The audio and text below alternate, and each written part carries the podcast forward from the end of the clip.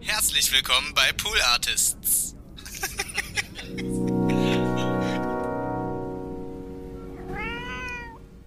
Wir sind uns einmal, also einmal kurz vorher in München mal begegnet. Ja, wahrscheinlich beim DLD oder bei Genau. irgendeiner Konferenz. Bei unserem, irgend so einem- irgendeinem Beim. BND? beim BND. BND damals wurden wir beide vernommen. Das wollten wir doch nicht verraten, aber das wollten wir doch Jochen. Es gab, es gab das diese, Diese, diese Cracker-Sache Entschuldige, ist nochmal zurückgekommen. ist ja nochmal Aber jetzt, aber, aber jetzt mal Schluss mit lustig, das Mr. muss geschnitten Pokémon. werden. Das, Also wir, wir reden später über die Outtakes. können wir Ja. bitte, also ähm, gut, wir kennen ja die Produzentin dieses, äh, also, da Also muss es war ein sehr machen. nettes Gespräch, aber ich kann kein Wort davon frei.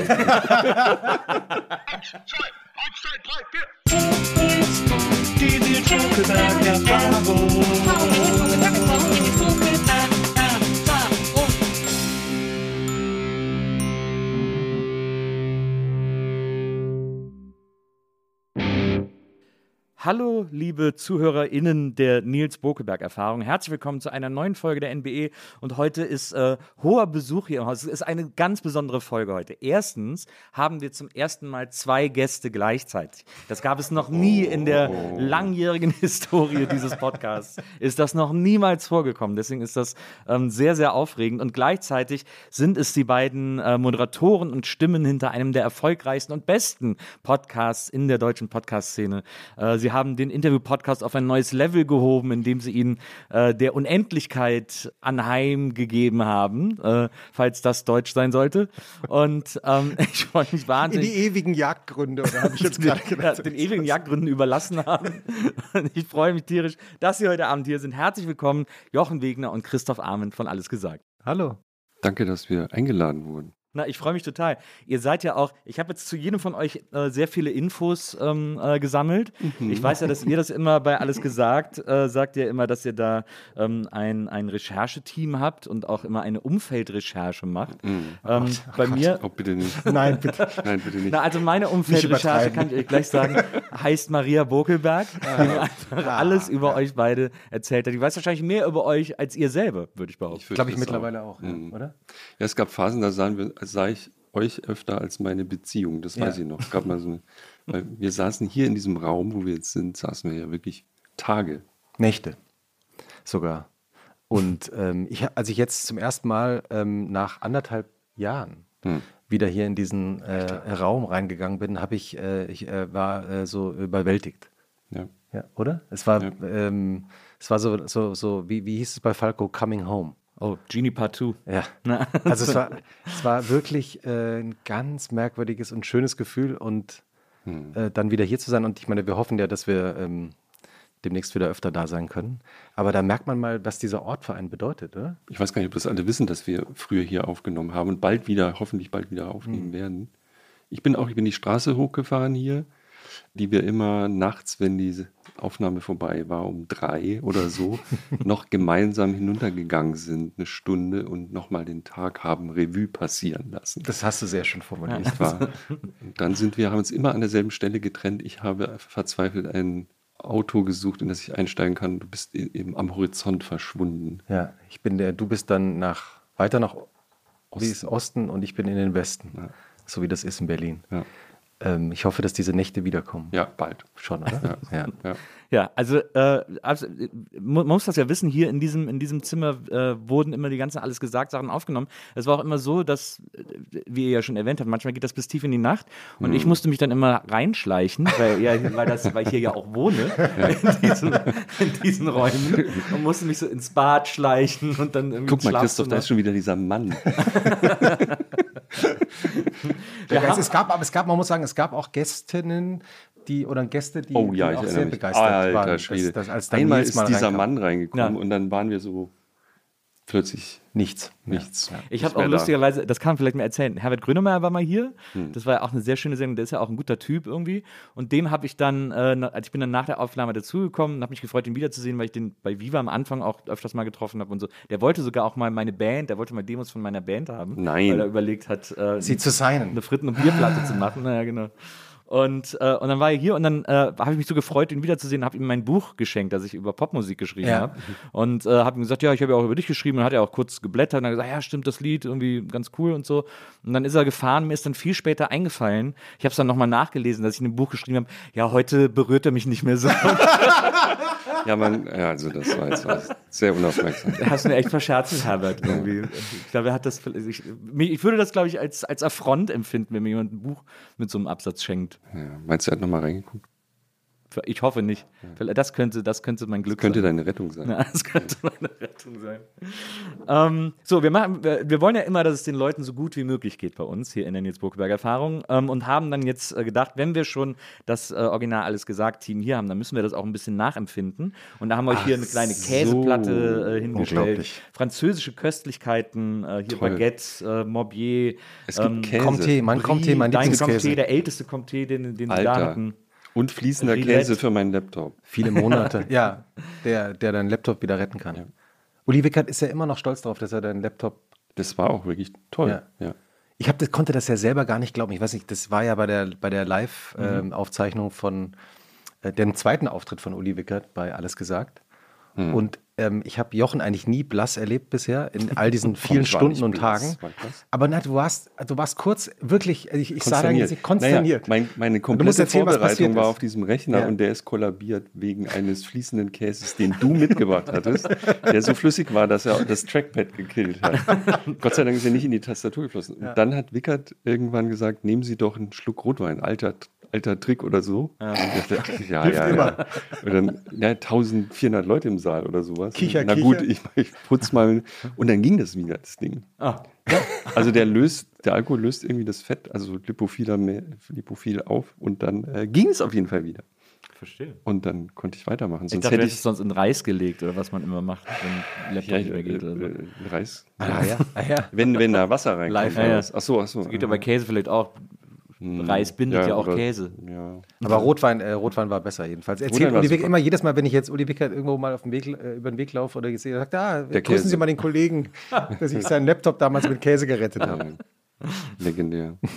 Ja, da hast du den guten Camembert irgendwie auf dem, auf dem Laptop. Äh, Nee, es war was, es war irgendwie Noch so- flüssiger, oder? Ja, so, also aber ich dachte, ich dachte, Es so gibt ja flüssig Käse. geworden, weil es so heiß war. Nee, nee, nee, nee, Das das, war richtig- der war schon flüssig. Nein, nein, Wir das hatten, wir ist, hatten den äh, Käse von Alter, einem, von einem Käse, ja, von einem Käsespezialisten irgendwo aus Freiburg oder so. Gin hast du besorgt. Ja, den ich organisiert hatte, weil wir gehört hatten, dass er ein alter Freund war von Ah, Uli ja. Wickert, der als er Käsemeister in Paris und so weiter. Ja. Und ähm, der hatte uns, glaube ich, weiß ich nicht, zehn verschiedene Sorten und eben auch die Lieblingssorten von Uli Mhm. Wickert und die sind natürlich diese ganz weichen. Also die so zerlaufen schon, wenn man sie anschaut. Ne? Es gibt ja auch diesen, äh, äh, diesen ich glaube, auf, auf Sardinien, diesen Käse, diesen Kasumisu heißt der, glaube ich, der so, da holt man so einen Käse, ist, glaube ich, meistens ein Pecorino, ein weicher Pecorino, den die kaufen am Markt und dann legen die den auf die Terrasse und dann kommen da so Würmer, die den so äh, fressen und wenn der lang genug in der Sonne gelegen hat und da genug Würmer drin sind, dann wird er gegessen. Das Was passiert mit den Würmern? Die, ja, die zum Teil leben die noch, aber die fermentieren wohl auch irgendwie und die machen so einen ganz besonderen Geschmack. Würzig, Käse. würziger- ja, wahrscheinlich eine besondere Käse. Würze. So wie dieser, wie dieser Kaffee von diesen. Aber ihr esst normalerweise nicht, dann habe ich das doch, das hast du wegen uns, hast du jetzt Essen hier. Ich habe, naja, wir bieten den Leuten immer Snacks an. Die Leute können sich immer Snacks ja, wünschen. weil bei euch wird nicht geschmatzt Aber ich habe in einer, Liebl einer meiner Lieblingsfolgen äh, der Nils Buckelberg-Erfahrung, da ähm, äh, habe ich was über Schokolade gelernt, was ich nie wusste, von Schiffmeister, von Ja. Fettes Brot, Ja. der Minzschokolade gerne isst. Ist das ekelhaft? Und äh, sagte aber, und das fand ich interessant, ich dachte, ich habe sofort an After Eight gedacht. Ja. Und er meinte dann aber, äh, nee, zu dir glaube ich, ähm, nee, er meint jetzt nicht, wir, ich zitiere ihn aus dem Gedächtnis oder ich google in meinem Gedächtnis, wie Jochen sagen würde, ähm, nicht mit dieser Pampe, nicht Schokolade mit dieser Minzpampe, sondern Schokolade, in der die Minze selber drin ist. Und ich Ah, ja. hatte noch, ich, das habe ich noch nie gegessen gehabt vorher. Deswegen, Also quasi im Kakao sozusagen, in der, in der, in der, in der Schokoladenmasse. ja. Also kannte ich nicht. Sag Deswegen, mal, Nils, dürfen wir, darf ich tatsächlich so ein Sch- Stückchen Brot? Na, unbedingt, dafür steht es ja hier. Also es ist wirklich dazu da. dass wir wissen. Ich habe auch noch Nichts hier so, schlimmer als Gäste, die dann davor sitzen. ich habe hier auch so Senfsoßen, falls ihr sowas gerne zum Käse Feigensenf, ich mögt. liebe Feigensenf, steht hier. Man, ja- Ich habe hier äh, Ach, Feigen, Ach, das ist ja wirklich, das ist ja toll. Feigen Ziegenkäse, das ist ein Brie de Nange, glaube ich. Äh, das ist Morbier ähm, und das ist eben ein ganz alter Comté. Christoph, hier glaub, ist ein 30, ganz alter Comté für dich. ein von diesem 30-jähriger flüssigen äh, Comté. écouté. Ich, ein 30-jähriger Comté. Ich habe den richtigen Platz gewählt. das war, ich es war tats- ich hatte tatsächlich mal äh, bei dem, mit dem Comté, weil wir den tatsächlich ja hier relativ oft essen, wenn Ja. wir hier sind mit unseren Gästen Ständig. irgendwann. Vielleicht ist noch was im Kühlschrank. Genau. Sag mal, habt ihr noch äh, Moselriesling übrig. Also ich würde mal ein Rosé aufmachen. Das Witzige ist, dass du ja immer sagst, Rosé, das trinkt doch nur meine Mutter. Hast du mal nee, irgendwann ja, gesagt. aber ich trinke das regelmäßig. Ich mag Rosé. Ich Wirklich? mag Ja, Rosé. du, hast, du hast, ganz, hast immer so ganz abschätzig über Rosé Ja, natürlich. gesprochen. Aber ich habe äh, irgendwann angefangen, das fand ich so retro, so eine Erinnerung an meine Kindheit unter dem rosa-roten Regenschirm auf dem Balkon in Bretten. Ja. Und abends wurde dann so Rosé getrunken. Ja. Mit, äh, ich glaube, ohne Eiswürfel damals. Und äh, ich habe das total jetzt äh, schon seit ein, einem, einem Jahr, zwei Jahren trinke ich. Bist also wieder auf die gute. Seite gewechselt. Ja, ja. Ja. Ich, ich blicke nicht mehr herab. Und ich habe jetzt sogar Naturwein-Rosé Ja, gefunden. ah. Was ja irgendwie strange ist. Aber es gibt's. Also Ja. so Orange, Rosé, Schnubbi. Ja, verstehe. Äh, ganz toll. Ja, das hier ist ein Bardolino. Ich habe äh, festgestellt, dass das so mein, mein liebster Rosé ist. Ähm, also Mhm. Aber- den kann ich euch anbieten. Wir haben auch noch einen Weißwein hier, falls ihr lieber einen Weißwein wollt. Und Wie, du zwar hast- du hast als kleine eigenen- Überraschung. Ach nein, mich, das hat mich ist mal hier für euch. Nein, dann müssen wir, nein, wir müssen Sancerre trinken. Das ist Ja. der Sancerre, den ihr Nein, in London getrunken habt. Da hat sie Nein. die Flasche mitgenommen. Mit ja. Ian McEwan. Genau, Okay. den ihr mit Ian McEwan Jetzt wird mir wirklich warm ums Herz. Mir auch. Also, das war die, also ich will übertreiben, aber da. das war richtig nett. Da waren wir ja auf Klassenfahrt. Mit Das war Maria unsere erste im, im Abroad aufgenommene Folge, wenn ich mich richtig entsinne. Ne? in dem äh, sogenannten Pied Arter von Ian McEwan in der Stadt. Ach, das war nett damals. Und, Und- dann haben wir noch recherchiert in dem Laden, wo er immer seine Sachen kauft. Ja, recherchiert. Also das muss man Wirklich? sagen. Umfeldrecherche. Umfeldrecherche. Äh, Achso, Umfeldrecherche ist also einkaufen. Wir Oder? sind, wir sind dahin und haben gesagt, hier ist doch immer, kauft doch immer dieser freundliche. Hm? Ja. Ja. ja, Und was, was kauft er denn so? Und das haben wir dann, da haben wir dann Käse und ähm, Wein. mit- Knallhart. Und er trinkt, Investigativ. äh, ähm, er trinkt, ähm, Sancerre. Sancerre. nee, aber noch was anderes. Puyi. Ein Puy Fumé. Puyi Fumé. Ah, oui. Hatten oui, wir, glaube ich, auch dabei. Ah, ja. Nee, wir waren wirklich auch gut vorbereitet und es gab aber erstmal Tee. Von ihm Er hatte äh, mit ganz seinem ausgebeulten Ja. Tee-Dings da. Stand da plötzlich in seiner Küche und Das erzählte von nett. irgendeinem missglückten, ich weiß gar nicht mehr, was, wovon er geredet hat, aber machte uns diesen äh, Tee und dann war man natürlich gleich. Ich mache jetzt mal den Wein in auf mit Ordnung. dem schlechten, ist ja toll, der schlechte Öffner ist noch. Liebe Grüße an Tim Raue, Also, nur gute Erinnerungen hier. Der sich ja wirklich beschwert hat über den amateurhaften Wein. Nils, möchtest du auch ein Stück? Ich, ich trinke äh, Rosé. Achso, du trinkst Rosé. Rosé Nee, ich muss jetzt aus. Also Nostalgie. Ist das wirklich der Londoner Rosé? Ja, den hat sie wirklich seitdem hier. Oh, ist Aufbewahrt. das schön.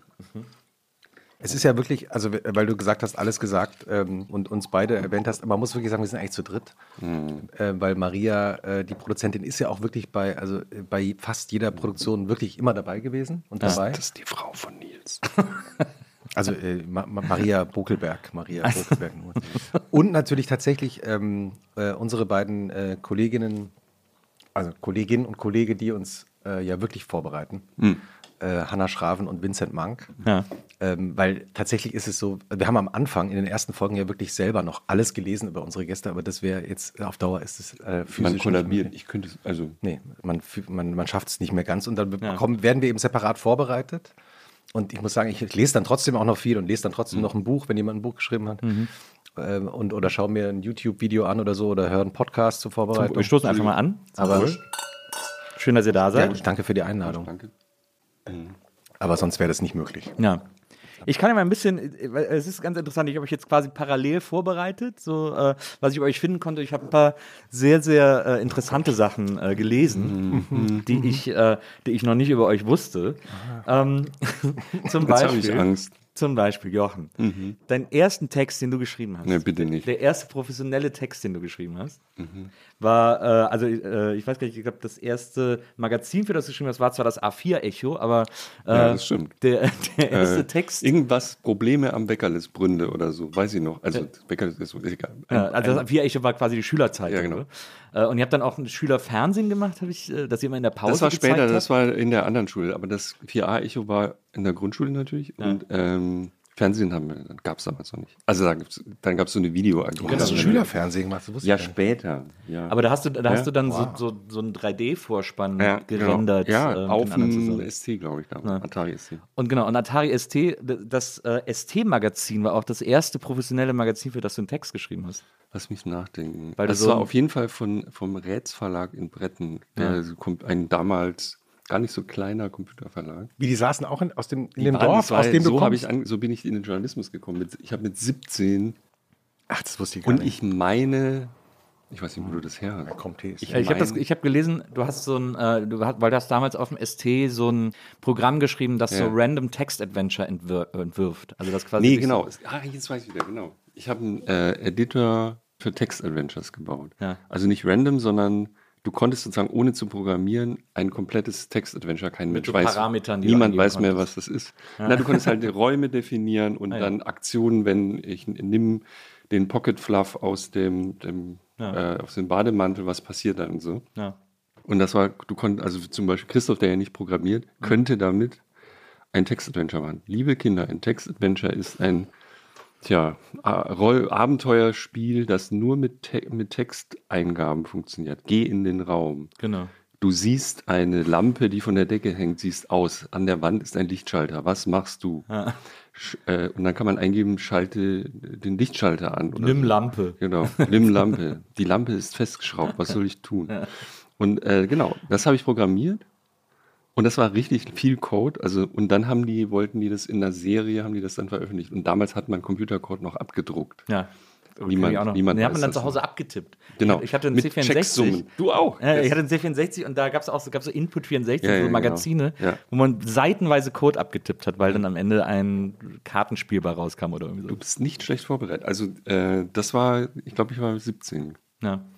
Ja, ST war ja, ich, ich, mein Bruder hatte einen ST, der- aber ich hatte einen C64 und er hat sich dann einen ST geholt und hat dann auch so Cubase, das erste Cubase gehabt Ja. und so Musik. Äh, Ja, ich hatte beides. Also ich habe mit C64 angefangen Ja. und C äh, ST war ja dann schon die Kirsche. Naja, Also absolut. war ja schon so. aber dann ist, aber es ist ja sehr sympathisch, dass du nicht von 64 auf einen Amiga gegangen bist, sondern Nein, dann auf den viel besseren Hä? Rechner. Ja. Ja. weil ganz viele sind auf Amiga dann umgestiegen. Nee, nee, nee, das, nee, nee. Äh, ST war toll. Mein ST hatte nur so ein äh, Netzteil, das auf einer bestimmten Frequenz so gepiept hat. So laut, dass es mir diese Frequenz ins, im Ohr weggebrannt hat. Wirklich? Ich höre auf einer bestimmten Frequenz, und zwar genau, der dieser doch halblebige ST gebrummt hat, höre ich nichts mehr. Aber es ist ja vielleicht auch, also ich meine, die Frequenz, auf der ein Netzteil so, Ja, also, weil es Probleme hat, ist vielleicht auch eine, die man gar nicht hören sollte. Ja, ja, und seitdem, das fällt mir jetzt gerade alles wieder ein. Mein Gott, es ist sehr lange. War das denn, aber war das ein 520er? Ja, wahrscheinlich. Oder war das ein, was ist dann 1040er? Ja, 1040. Ich habe schon immer hart gearbeitet, um nebenbei Geld zu verdienen. Ja. Hast du auf dem C64 auch schon programmiert? Ja. Ja, ich habe, oh, ich habe gecrackt. Auch. Das weiß Hattest du auch auch so keiner einen, mehr, was das ist. Hattest du auch so einen Crack? Ja, so, so, so, so, so, natürlich. einen Crack-Film? Äh, Mr. Pokeface. Oh, welches Spiel hast du gecrackt? Weißt du das noch? Das weiß ich nicht mehr. Äh, Äh, Gold, äh, kennst du Gold Runner? Ich glaube ja. Gold Runner war das nicht? Nee, das war ST. Achso, auf dem Es gab Was, heißt, denn- was heißt gecrackt? Was heißt gecrackt? Kannst du kurz erklären, was gecrackt heißt? Also, lieber Christoph, früher. Jetzt wird es ein bisschen illegal, Vorsicht. Ja, eben, es ist verjährt. frage ich ja. Es ist verjährt. Ich kann darüber berichten. Es ist verjährt. Ich hatte auch mal die Kripo Breaking im Haus. Crack. Wegen, wegen Spielecracken? Äh, ja, ist eine lange Geschichte.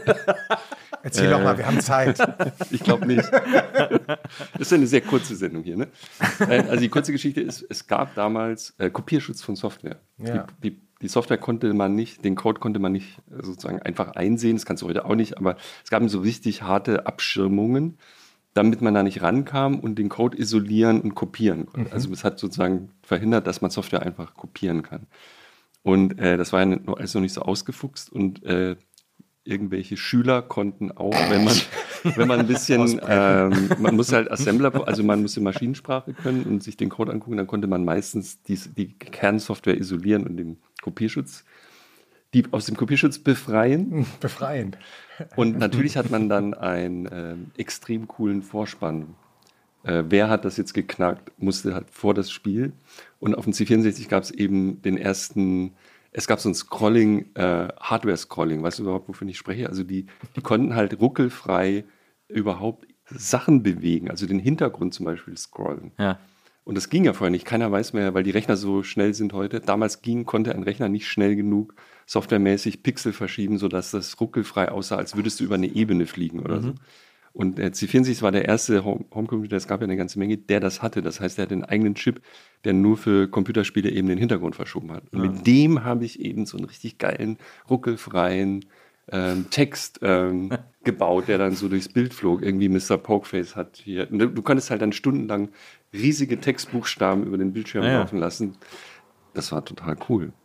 Wahrscheinlich, wahrscheinlich würde Netflix heute eine Serie Ich über, glaube, es äh, geht- machen. wird- How to sell äh, äh, Nee, online das fast. ist ja ein, ein eigenes literarisches Genre mittlerweile, diese, diese, auch diese Demos frühen wurde Jahre genannt, und ne? so. Hä? Die, das wurden ja diese, diese Filme von den Kraken wurden ja Demos, glaube ich, irgendwann immer auch genannt. Ja, ja, ja, genau. Ja. Ja, und das, und, äh, nee, und die Kripo stand vor der Tür, weil ich auf der Liste Sag ich doch, von how to sell computer games fast.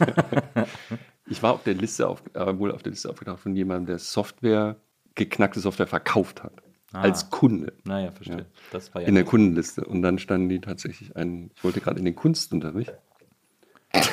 Es war ein, weiß nicht mehr, Montag oder Dienstagnachmittag, ich glaube Montagnachmittag, standen die vor der Tür und haben geklingelt.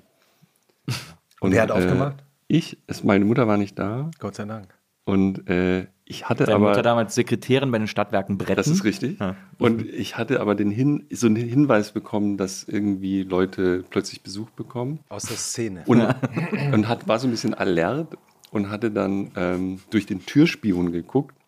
Gott, das ist wirklich, ich hoffe, es ist verjährt, ich glaube, es ist verjährt. Und guckt da raus und da stehen wirklich zwei Männer mit Trenchcoats. und ich so, nein, das sind keine Zeugen Jehovas. Und habe die Kiste, äh, die Kiste mit den, wie, wie, wie viel. Zoll Disketten? Mit diesen Fünf. Äh, fünfen, die kleineren, Ja, ja. weißt du, die ST. Ach so, die äh, ST-Disketten, was- Das waren, welche glaub ich, dreieinhalb, oder? Dreieinhalb. Die waren so härter, ne? Die waren Und ich hatte so eine Plastik. selbstgezimmerte Kiste mit und ich habe die zu meiner Mutter, liebe Grüße Mama, äh, in die äh, Wäscheschublade geschoben im Schlafzimmer, weil ich wusste, wenn die dich durchsuchen, dürfen die nur dein Zimmer durchsuchen. Die kriegen keinen Durchsuchungsbefehl für die ganze Also Wohnung. warst du schon juristisch so ich war weit? vorgebildet. Und ich habe ja nie, ich habe nie mit Software gehandelt. Ich wollte es mal sagen. Ich habe nie Ja. einen Euro damit. Ja. Aber sie hatten, sie hatten einen Durchsuchungsbefehl. ja. Wow. Also, ja, Offenbar. ja. Es ist ja auch so ein bisschen, man muss sagen, das ist ja im Grunde genommen war dieses Cracken und diese Demos Das und so, war so das gemacht. Graffiti der Nerds. Ja, natürlich. Im, im, im, Grunde, Ja. im Grunde genommen. Also es war jetzt keine besondere, wir haben das alle gemacht und der Ehrenkodex war halt, man, ähm, es ist natürlich lächerlich heut, aus heutiger Sicht, oh Gott, Leute, ich bin 50 Jahre weiter jetzt, ja, aber ähm, damals war es halt so, die, der Ehrenkodex der Teenager war, äh, wir verkaufen das nicht, sondern Ja. wir teilen das unter unseren Freunden, so. Oh. Befreien Software. Befreien. Da hatte ich bestimmt auch mal äh, Spiele, die du gecrackt hast, weil ich habe natürlich Nein, hauptsächlich ich war gespielt. eher ein lokaler Star. Also es bin nicht ganz, Poke, also so Poke, wie hieß du nochmal Pokeface? Mr. Pokeface. Mr. Pokeface. Weil Poke, Poke war ein Befehl bei ähm, Naja, in Basic, von du Basic. konntest so einen Wert irgendwo reinschreiben. Naja. Ja, ich habe auch, ich habe in, äh, ich habe in Basic auch äh, Text-Adventures programmiert. Nee. Ja, Du hast also da, wirklich an, auf einem very low Level, aber ich habe so, hab mich so ein bisschen da reingefuchst, wie das geht. Und dann habe ich so äh, Adventures programmiert, wo man so eine Frau rumkriegen muss. Und nur ich wusste, Nils. wie die richtige Lösung ist. Und alle meine Freunde sind an ihr gescheitert. solche Spiele. Ich fand es ganz aufregend. Also ich, ich weiß nicht, wie alt war ich da? 13, 14 oder so? Und da habe ich, hab ich echt so Nachmittage da gesessen und diese if sein Go-To-Befehlszeilen eingetippt. Damals gab es von, ich meine, damals gab es von Infocom, so hieß die Firma, die gibt es bestimmt noch, äh, ein legendäres Text-Adventure, das war ähm, Hitchhiker's Guide. Naja, naja, ich erinnere mich. Und das war richtig toll. Deswegen Dressing Gown, Pocket, sagt man Dressing Gown und Pocket, also es gab den Pocket Fluff im Dressing Gown. Man musste in Arthur Dents Bademantel äh, den, man hat ewig gebraucht, um das rauszukriegen, musste man den, äh, dieses Gekröse aus der Tasche eines Bademantels, musste man für irgendwas benutzen, sonst kam man in diesem Spiel nicht weiter. Und es hat ewig gedauert, bis, man das, bis wir das rausgekriegt hatten, was man da machen muss. Oh Mann. Mr. Pokeface. Mr. Pokeface. Äh, die, Gott wie sei Dank, also wie viele Leute hören diesen Podcast? Das ist mir jetzt ein bisschen unangenehm, ehrlich gesagt. dein, äh, dein Vater, das finde ich auch interessant, war äh, Ingenieur und Leiter einer Fabrik für Filteranlagen. Das wäre ja jetzt gerade im letzten Jahr. Ja, weißt du das? äh, Es wäre im letzten Jahr ja ein absoluter Reibach gewesen, den man äh, mit einer Fabrik für Filteranlagen hätte machen können. Ja, das waren, ja, es waren alle möglichen Filter, also vom Panzer bis zum, weiß nicht, also Panzer, meistens was so, braucht den Panzer? ja, so? Ölfilter. Ach so, ja. Also das waren, äh, waren Ölfilter und andere Filter. Und die waren immer so komisch gefaltet, das waren so relativ komplexe Sachen. Ja, ja. Und der war Ingenieur, hatte den auch selber entworfen, oder was? Der war also nicht, äh, wie nennt man das, so ein Maschinenbauer. naja. Also jetzt auch nicht, ich glaube nicht studiert, aber so Mhm. mit mehreren Meister und was man dann noch so werden konnte. Genau. Und der hat dann da, hat dann da aber auch selber diese Filteranlagen entworfen und, und Das weiß ich nicht. Nee, der hat, glaube ich, eins dieser Werke von dieser Firma geleitet. aber dann ist ja quasi dieser, diese technische, diese Idee von so technischen oder dieses sich reinnörden in so Hm. technische Abläufe und so hast du ja dann da wahrscheinlich auch ein bisschen mit abbekommen, oder? Könnte sein. Ja, also ist jedenfalls jetzt nicht völlig. Die Family hat schon viele so, auch mein, ich habe einen kleinen Bruder, der ist auch äh, so in die Maschinenbaubranche äh, gegangen. Ja, das ist ja ähm, also eine dieser Gegenden, wo so Tüftler sind und so immer so kleine Firmen mit 30 Leuten, die für den ICE die, was auch immer, das so und so Teile Die machen. Türklinken, Gießformen. Ja, ja, so. und, und dann mit diesen CNC-Maschinen so gecodet, also so, so die so, das ist ja eigentlich Software mit einem Bohrer dran. Oh Gott. Und äh, ja, ja, davon, das ist die, das ist so die, die Szene da. Du hast dann auch, äh, du hast dann irgendwo erzählt, dass dann so äh, nach der Schule, ähm, dass du das deinen Eltern nicht verkaufen konntest, jetzt irgendwie Journalismus oder sowas zu machen, weil das Hm. irgendwie nicht nichts Handfestes ist und du irgendwie aus so einem Umfeld kommst, wo man, wo man das interessanter fand, wenn der Junge irgendwie was Ordentliches macht. so. Ja, ja. Und äh, bist aber dann nach Bonn und hast da äh, Physik und Philosophie studiert. Mhm. Ja, das war aber schon, ich, ich habe, der Trick war, ähm, also ich, es war immer so, mach, mach was Anständiges. Mein Onkel, der Lehrer ist, sagte ihm, ich soll Lehrer werden oder soll irgendwie BWL studieren oder so. Das weiß ich noch. Meine Mutter war so netterweise, hat irgendwann gesagt, ach, weißt du was, sag einfach Bescheid. Stimmt, du hast so zwei Jahre mit überlegt, gerungen. Ich habe extrem gerungen. Ähm, deswegen, Gott sei Dank, gab es damals noch Zivildienst. Ich habe dann Zivildienst gemacht, übrigens als Coder natürlich. ich habe gecodet in, in einer Klinik in, in Karlsruhe. Es gab wirklich eine offizielle Zivi-Programmiererstelle Ja. und habe dann die ganze Zeit überlegt, was ich machen soll. Und so auf den ganzen, auf den ganzen äh, EKG-Monitoren überall so Mr. Pokeface. Nee, ich habe das Personalverwaltungssystem des städtischen Klinikums in Karlsruhe gebaut. In D-Base. Chapeau. D-Base ist gar nicht so schwer. D-Base. Und das war und habe halt aber auch die, ich war der, Com der Computer-CV und habe halt immer, ähm, musste auch so Rechner, wenn irgendwas war, bin ich da Ja, halt ja. hin und habe geguckt, was, was jetzt los ist und so. Das war echt nett. Du warst halt der beliebteste. Also heute weiß ich, dass der IT-Support ist ja das sind die beliebteste, äh, sind die beliebtesten Mitarbeiter, weil die halt echt rar und meistens keine Zeit und wenn sie dann da sind, behandelt man die gut und so. Das war echt nett. Äh, in der, weiß ich nicht, in allen Kliniken da Ja. rumzurennen. Ja, du hast mal, ich, ich habe in einem Interview gelesen, dass du gesagt hast, du hättest so zwei Jahre überlegt, was du machen sollst. Mhm. Ja, es gäbe so Minimum. unter, du hättest unter anderem die Idee gehabt, Dokumentarfilm zu studieren. Alles Mögliche, ja. ja, ja, ich habe ursprünglich, ähm, als ich gefragt wurde, im, es gab so eine Szene, an die ich mich wie heute erinnere, mein Physik-Leistungskurslehrer hat am Schluss den Kurs so gefragt, was, was wir jetzt also machen. Und da habe ich ihm gesagt, ähm, ich will Physik und Philosophie studieren und dann will ich Journalist werden. Und dann haben alle so, hahaha, der Jochen. Hm. Und das war es aber im Grunde. Ich habe es nur umgekehrt gemacht. Ich war erst dann an der Journalistenschule und das war der Trick. Das war halt so anständig. Ja. Eine Ausbildung Ja. machen, das fand dann, war irgendwie okay Ja. für alle, für mich auch. Und das, so, das hat so Hand und Fuß. Und danach habe ich dann äh, auch wieder gerungen, soll ich jetzt, was soll ich jetzt machen? Und habe dann echt, ich habe die Aufnahmeprüfung in der Hochschule für Fernsehen und Film gemacht, für Dokumentarfilm Ah ja. zum Beispiel. In Und- München. Ja. Und äh, äh, auch eine Szene, die ich nie vergessen werde, dann war das fertig. Also dann, man sitzt dann am Schluss vor der Kommission, gibt sein, hat seine Arbeiten da abgegeben. Mhm. Damals war das so. Im Nebenraum unterrichtete Georg Stefan Troller. Ah, Und- einer meiner großen vergessen. Helden. Äh, und ähm, in, äh, gab einen Kurz, genau, und dann habe ich da noch so reingeguckt und so, das weiß ich noch. Und dann fragte der, der Typ am Schluss, ja, Herr Wegner, ähm, das war ist jetzt ganz nett, also es war jetzt ganz gut, so, war okay, fanden wir gut. Aber wir haben irgendwie den Eindruck, Sie wollen gar nicht hierher. Das heißt, der wusste das eigentlich. Ich das weiß es gespürt. nicht. Das war eine ganz komische Situation. Und, und ich war dann auch so komisch. Ich, wusste dann auch nicht. Und ich so, ja, ähm, äh, vielleicht haben Sie recht. Aber auch eine gemeine Frage. Ja, es ist ich, total fies. Ist eigentlich fies. Ja, gut, weil, aber weil, was was sollst du sagen? sagen? Es Insinuiert, du, sie haben den, sie haben, sie kommen Entweder rein, du widersprichst Ich fühlte mich oder- jedenfalls so leicht ertappt, weil ich tatsächlich immer mit mir gerungen habe, ob ich jetzt diese dieses Irrsinn auf mich nehmen soll. Und dann habe ich aber tatsächlich irgendwie sogar, ja, vielleicht, weiß auch nicht, ich habe vielleicht recht, glaube ich, oder so. Und dann habe ich tatsächlich äh, danach den Kick gehabt, äh, diesen Irrsinn zu machen und Physik zu studieren und, und Philosophie parallel. Ja. Äh, das ging ja, man konnte es nicht richtig kombinieren. Und in Bonn, wo ich das so studiert habe, Aber da war dann, die Idee war, ich studiere einfach alles, was mit PH anfängt, oder? Genau, ja. P bis Nee, das, äh, ich, ich wollte Physik studieren, weil es die moderne Philosophie für mich bedeutet. Ja. Und Philosophie, um, um halt Philosophie zu studieren. Ich Es fand halt, dass, die, dass Phi- Philosophie eigentlich nur noch eine Philosophiegeschichte ist im Grunde. Mhm. Und die moderne Philosophie wird in der Physik, so war ich halt damals drauf, wird in der Physik betrieben.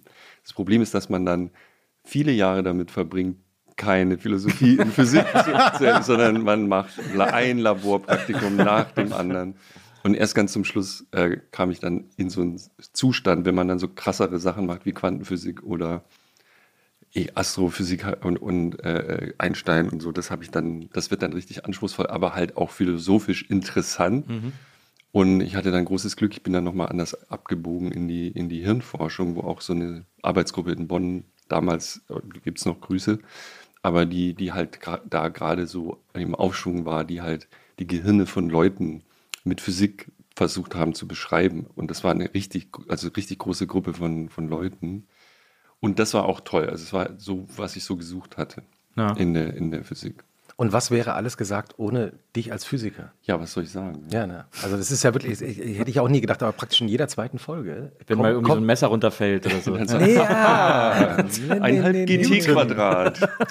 Nee, das ist, äh, kommt irre oft vor, dass, dass man plötzlich Physik streift. Jetzt und dann, zuletzt bei Sabine, ne? ja, genau, als Sabine, als Sabine Rückert äh, zu Gast war. Ja. Aber auch wirklich in überraschenden Kontexten. Deswegen ähm, danke, dass du abgebogen bist. Ja, hör mal. Ja. Es gibt ja auch, es gibt ja äh, Philosophie in der Physik als, als äh, lehrbare Größe sozusagen. Also es gibt ja die philosophische Beschäftigung mit der Physik Mhm. Total, tatsächlich ja, ja. als, als Und ich habe das auch gemacht. Ich habe in Bonn, die Leute sind alle nicht mehr da, aber da gab es auch Kurse, wo man als Philosoph im Oberseminar saß und Newton diskutiert hat. Und, und das war halt fürchterlich. Ich bin quasi schreiend rausgegangen, weil die Leute echt überhaupt nicht wussten, wovon sie reden. Ja.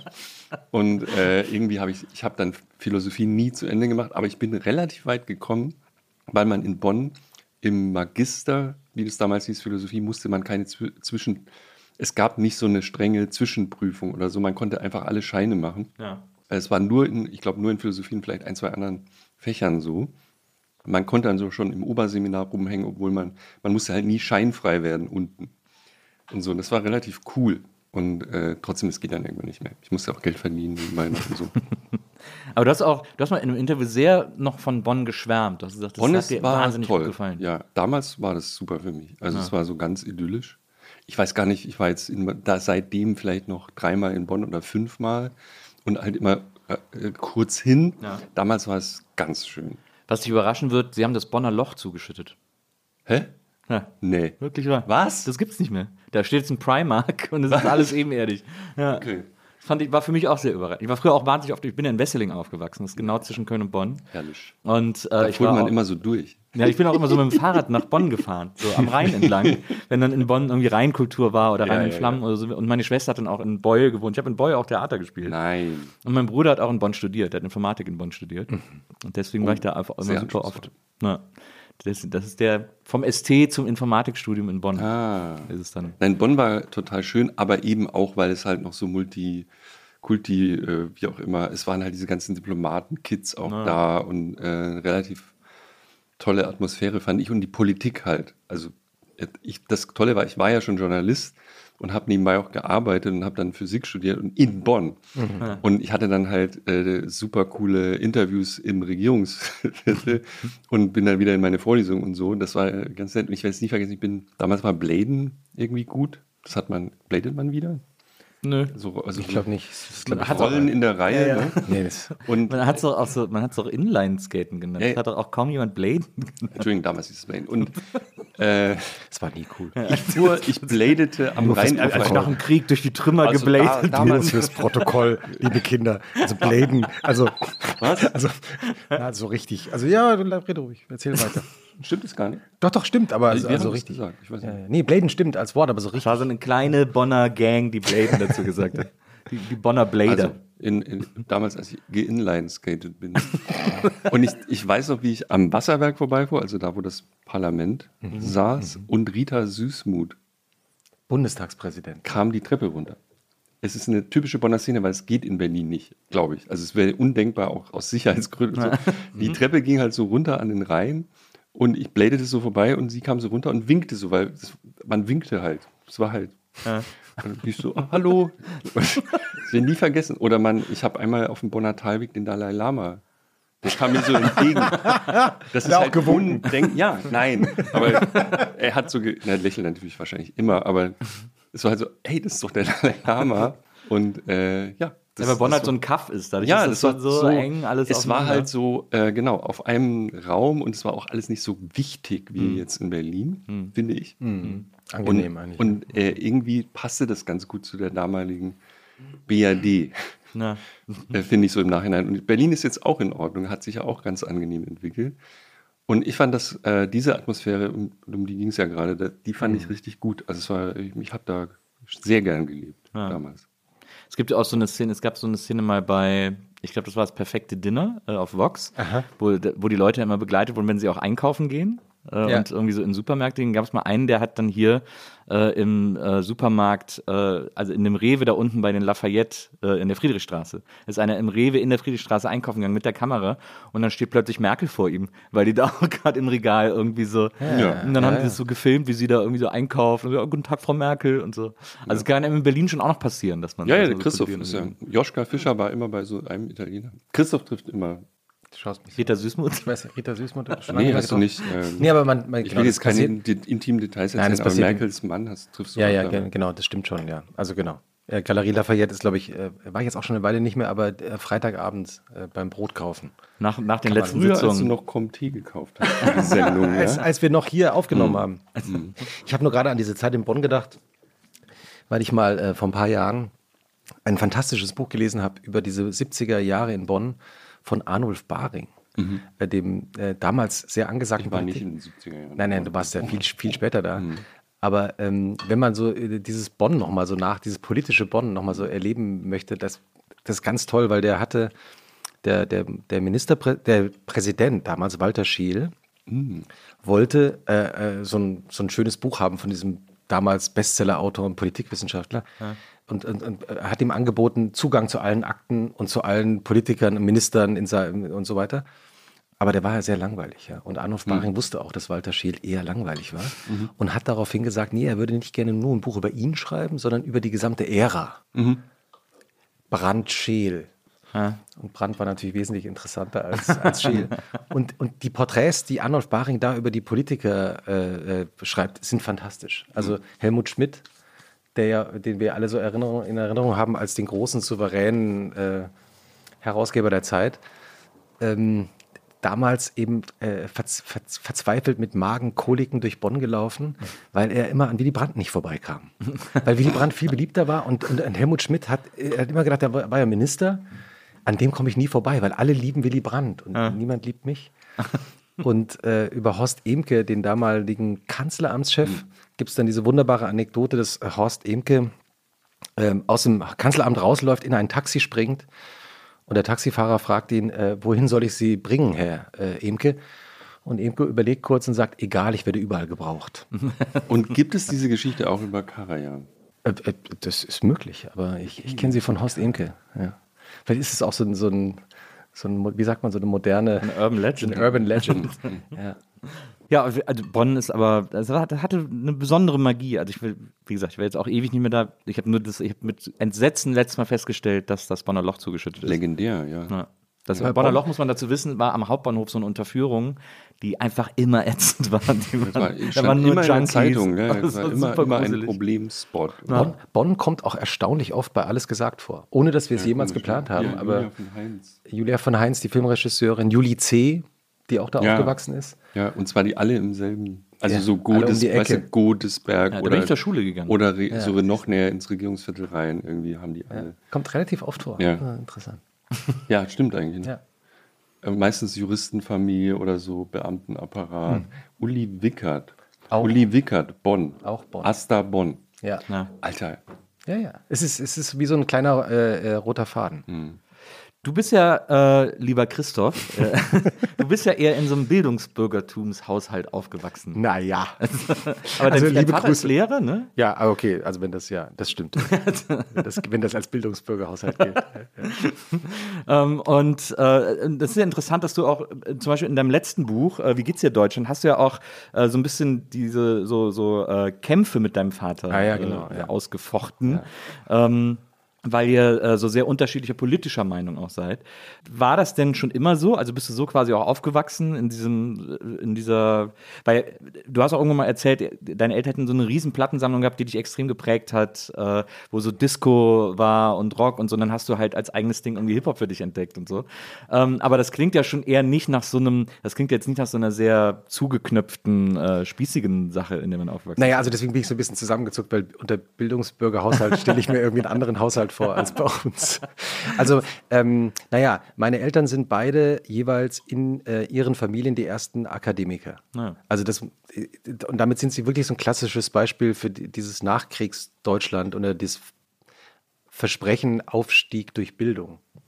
Ähm, und haben beide, waren beide in, in ihren Familien die ersten, die auf die Uni gegangen sind. Und ähm, mein Vater ist dann tatsächlich ja Lehrer geworden, hat Sprachen unterrichtet. Und meine Mutter, die das eigentlich auch werden wollte, sie hat Mathe und, Phys äh, und Sport studiert am Anfang, kam aber dann in so eine Phase rein, als es eine Lehrerschwemme gab und es wurden keine Lehrer mehr eingestellt. Ach, scheiße. Und dann ist sie umgebogen in Richtung, also ich bin dann äh, so ähm, nördlich von Frankfurt in einem Dorf aufgewachsen Ja. und sie ist dann umgebogen erst in Richtung IBM und dann in Richtung Deutsche Börse und hat dann ihr Leben lang für die, ähm, für die Börse gearbeitet und ähm, so. Aber genau. Ähm, deswegen ist der Musikgeschmack meiner Eltern ist total Pop. Ja. Also der ist überhaupt nicht klassisch. Es, es gab ein bisschen klassische Musik, die haben auch mal klassische Musik gehört, aber eigentlich hat mein Vater hat immer, der hat sehr viel Chansons gehört, also so äh, Charles Aznavour und äh, Edith Piaf, aber dann auch so Neil Sedaka und Paul Anker und äh, Du bist ja wie mein Vater auch. Ah, ja? Ja, der war auch so Engelbert mal so Ah zwischendurch. ja, nee, Engelberg gab es nicht, nee, Engelberg gab es nicht, aber, aber so. Und meine Mutter war dann eben tatsächlich so, die hat viel Disco gehört, also so ähm, Ja. und auch so Pop, äh, so viel Italo-Disco Anfang der 80er, auch Rod Stewart war sie, also ist sie ein großer Fan. Rotzemott. Ja, genau. Und wir haben dann mein Bruder und ich, mein Bruder ist vier Jahre jünger als ich, ähm, wir haben dann auf dem Dual-Plattenspieler unserer Eltern heimlich gescratcht, was nicht gut war. Also, weil mit dem Dual-Plattenspieler konnte man nicht scratchen. Das äh, wussten wir aber mit äh, 12 und 8 nicht. habt ihr es dann rausgefunden? Äh, Wir haben es dann rausgefunden, aber da war der Plattenspieler schon kaputt. Äh, Sorry.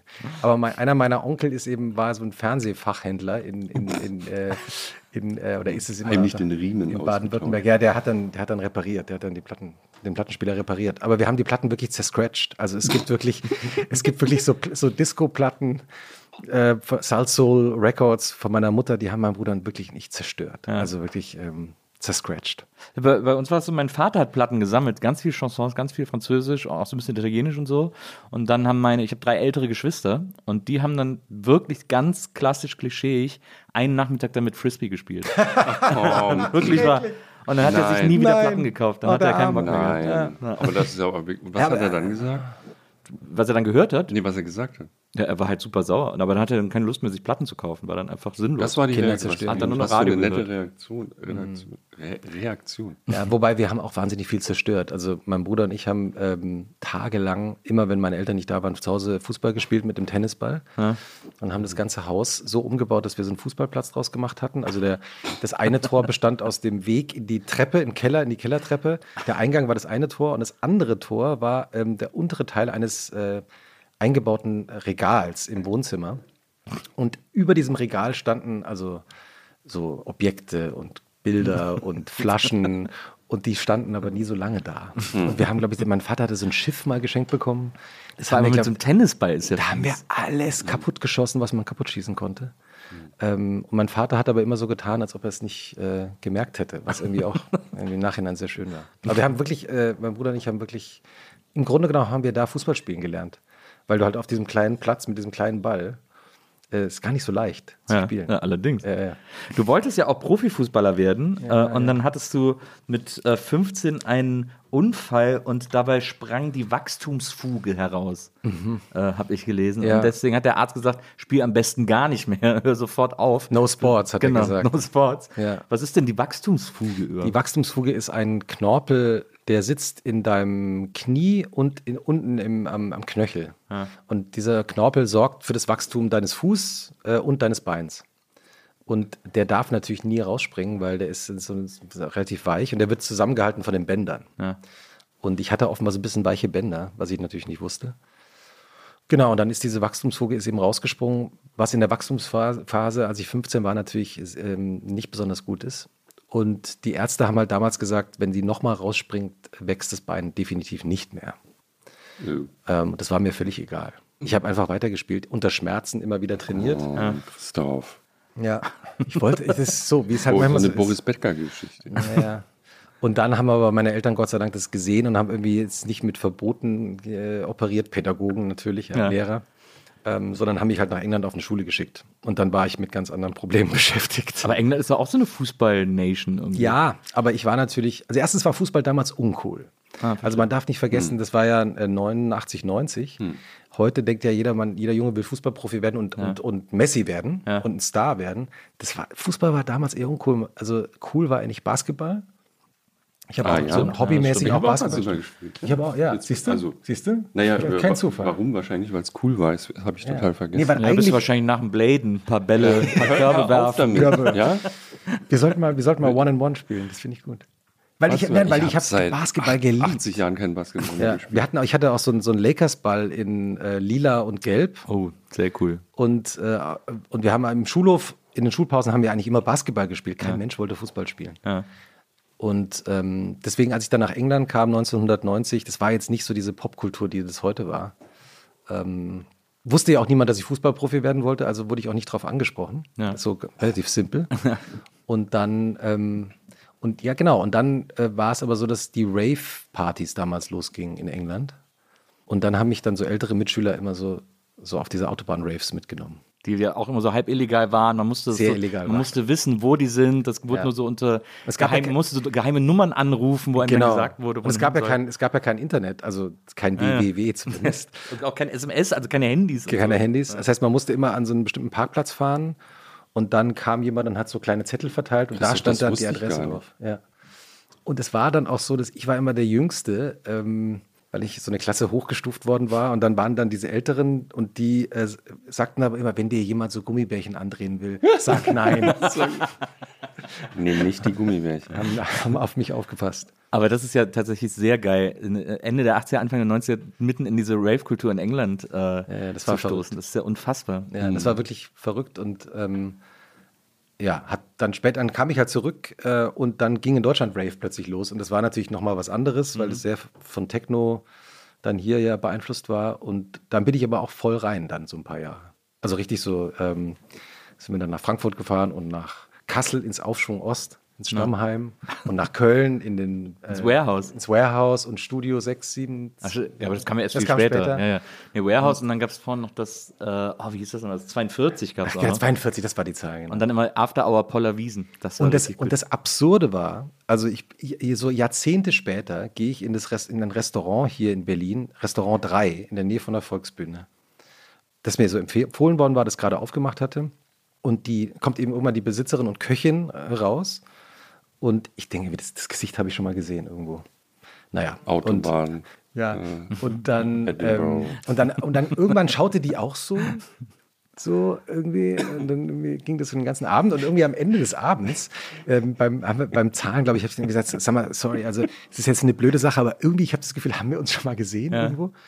Und dann meinte sie, ja, ich habe auch das Gefühl den ganzen Abend, dass wir uns schon mal gesehen haben. Und dann, ja, aus Berlin? Nee, nicht aus Berlin. Wo kommst denn du her? Und dann sagte sie, ja, aus Köln. Sag ich, Köln. Und so, ah, was hast denn du früher gemacht? Ja, ich war DJ früher.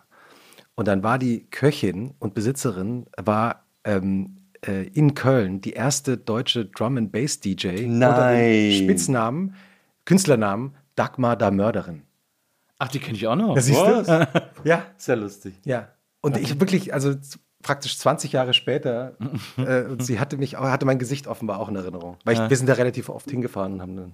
Ja, es gab ja so, es gab in Köln in der Techno-Szene einen ganz mini, mini kleinen Part äh, Breakbeat und Drum and Bass Ja. äh, DJs. Das war so eine Gang von höchstens zehn äh, DJs, äh, weiblich und männlich. Ähm, weil das ja eh immer nur so eine kleine Abspaltung dieses, dieses Technokosmos war und in Köln natürlich entsprechend äh, kleiner. Und das, die haben immer so, die haben auch im 42 mal ganz viele Partys gemacht, da bin ich dann auch mal hin. Weil ich fand das auch eine total geile. Ich habe damals in so einer Rockkneipe aufgelegt, in so einer Independent, im Blue Shell, legendäre Kneipe in Köln. Äh, äh, da habe ich aufgelegt und das war so mit 18 und dann habe ich da zu der Zeit, weil er hat mich aufgelegt, weil er wusste, dass ich so Grunge bin und Punk und so, ne, und das irgendwie alles cool finde. Ich habe aber zur gleichen Zeit so Breakbeat für mich entdeckt und fand das immer so geil, weil ich fand das immer so energiegeladen und dann so diese ganzen äh, Digital Hardcore, also alles so um Alec Empire, Atari Teenage Riot, so ein Gedöns, so super harte. Richtig hart, das ist doch richtig hartes Genau. Zeug gewesen. Naja, Also, genau, so richtig harte, auch so, aber trotzdem mit Gitarren auch, ne? Und das war für mich dann so der Übergang irgendwie. Und dann habe ich angefangen, das da auch immer in der Kneipe aufzulegen. Und dann hat er mich eines Tages rausgeschmissen, weil ein Kumpel von mir, weil ein Kumpel von mir einen Joint geraucht hat. Und in Köln, muss man wissen, raucht jeder überall 100 Joints, ne? Und dann so, hast du Bock, weißt du, ich hab Bock, wegen dir meine Konzession zu verlieren. Ich so, Rolf, tu mir einen Gefallen. Du schmeißt mich jetzt nicht raus, weil ein Typ einen Joint geraucht hat. Und dann kam so ein bisschen raus, dass ihm der Sound nicht mehr so gut gefällt. Ja, das ist ja auch, also ähm, heute ist es ja so, dass überall alles läuft und alle, es gibt ja gar keine Genres mehr. Aber das ist ja alles irgendwie so. Und alle Musik wird gleichzeitig gehört, die alt ist und neu ist.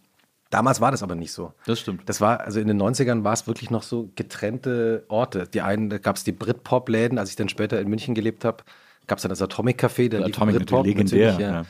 Und dann aber gab es eben auch das Ultraschall, das war dann der Technoladen und das waren wirklich da war getrennte, also das waren so getrennte Milieus. Die Leute haben sich anders angezogen und so. Ja. Ja.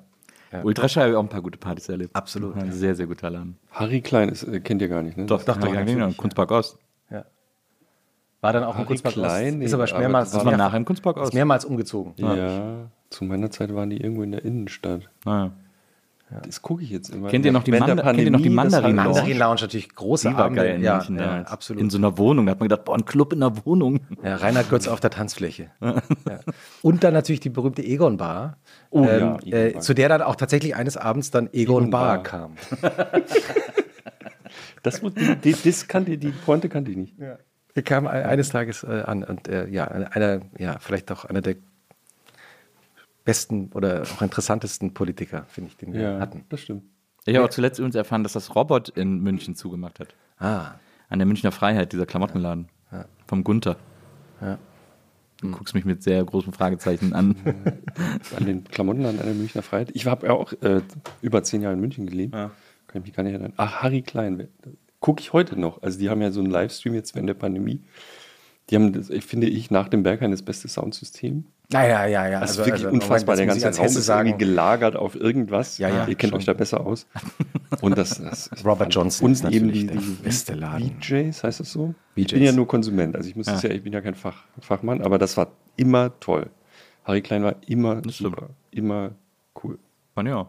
Also in München habe ich immer, ich habe mit die besten Partys in München gefeiert, gerade so zu Techno-Hochzeiten. Äh, München und was auch immer geil war, war Airport in Würzburg.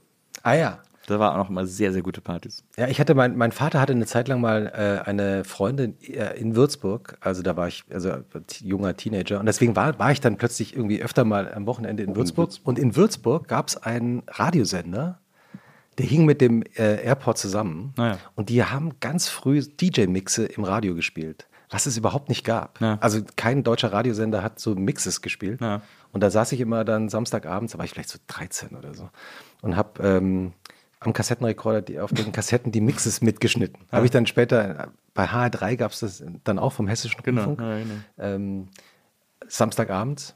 Und mein Vater hatte dann immer so einen Eindruck, dass der Junge ist doch seriös, wenn er also Samstagabends von 9 bis 12 doch zu Hause bleibt Ja, und Radio Radio hört, ganz brav. Er wusste nicht, dass ich mich mit dem Sound vorbereite für den späteren Verlauf der Nacht.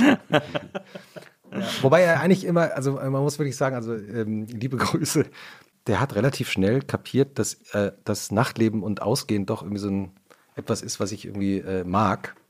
Das hat er da auch schmerzhaft an einem Abend erlebt. Da war ich sehr jung, da muss ich, weiß ich nicht, 14, 15 vielleicht, also eher 14.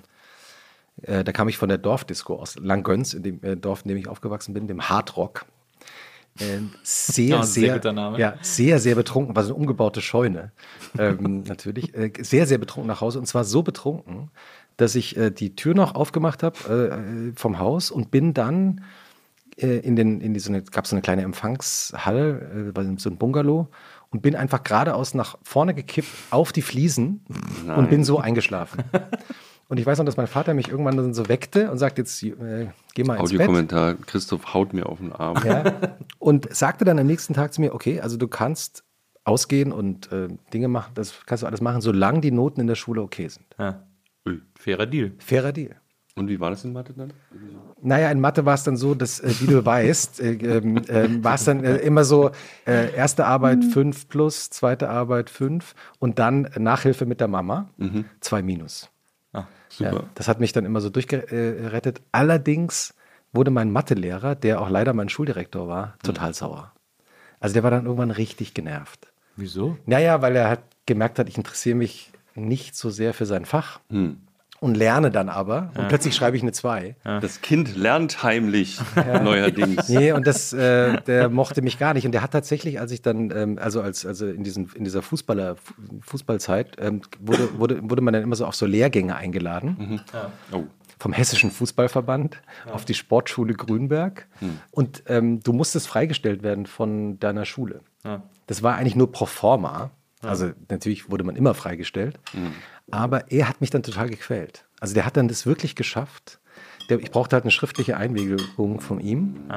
Und äh, war ja mein Mathelehrer und brachte die einfach nicht mit. Und er wusste natürlich genau, und er hat es dann wirklich so weit äh, getrieben, dass er am Freitag äh, eine Mathestunde hatte bei mir und äh, mir und auch ihm war klar, das ist jetzt das letzte Mal, dass wir uns sehen, weil am Montag bin ich ja in diesem Lehrgang und er hatte sie nicht dabei.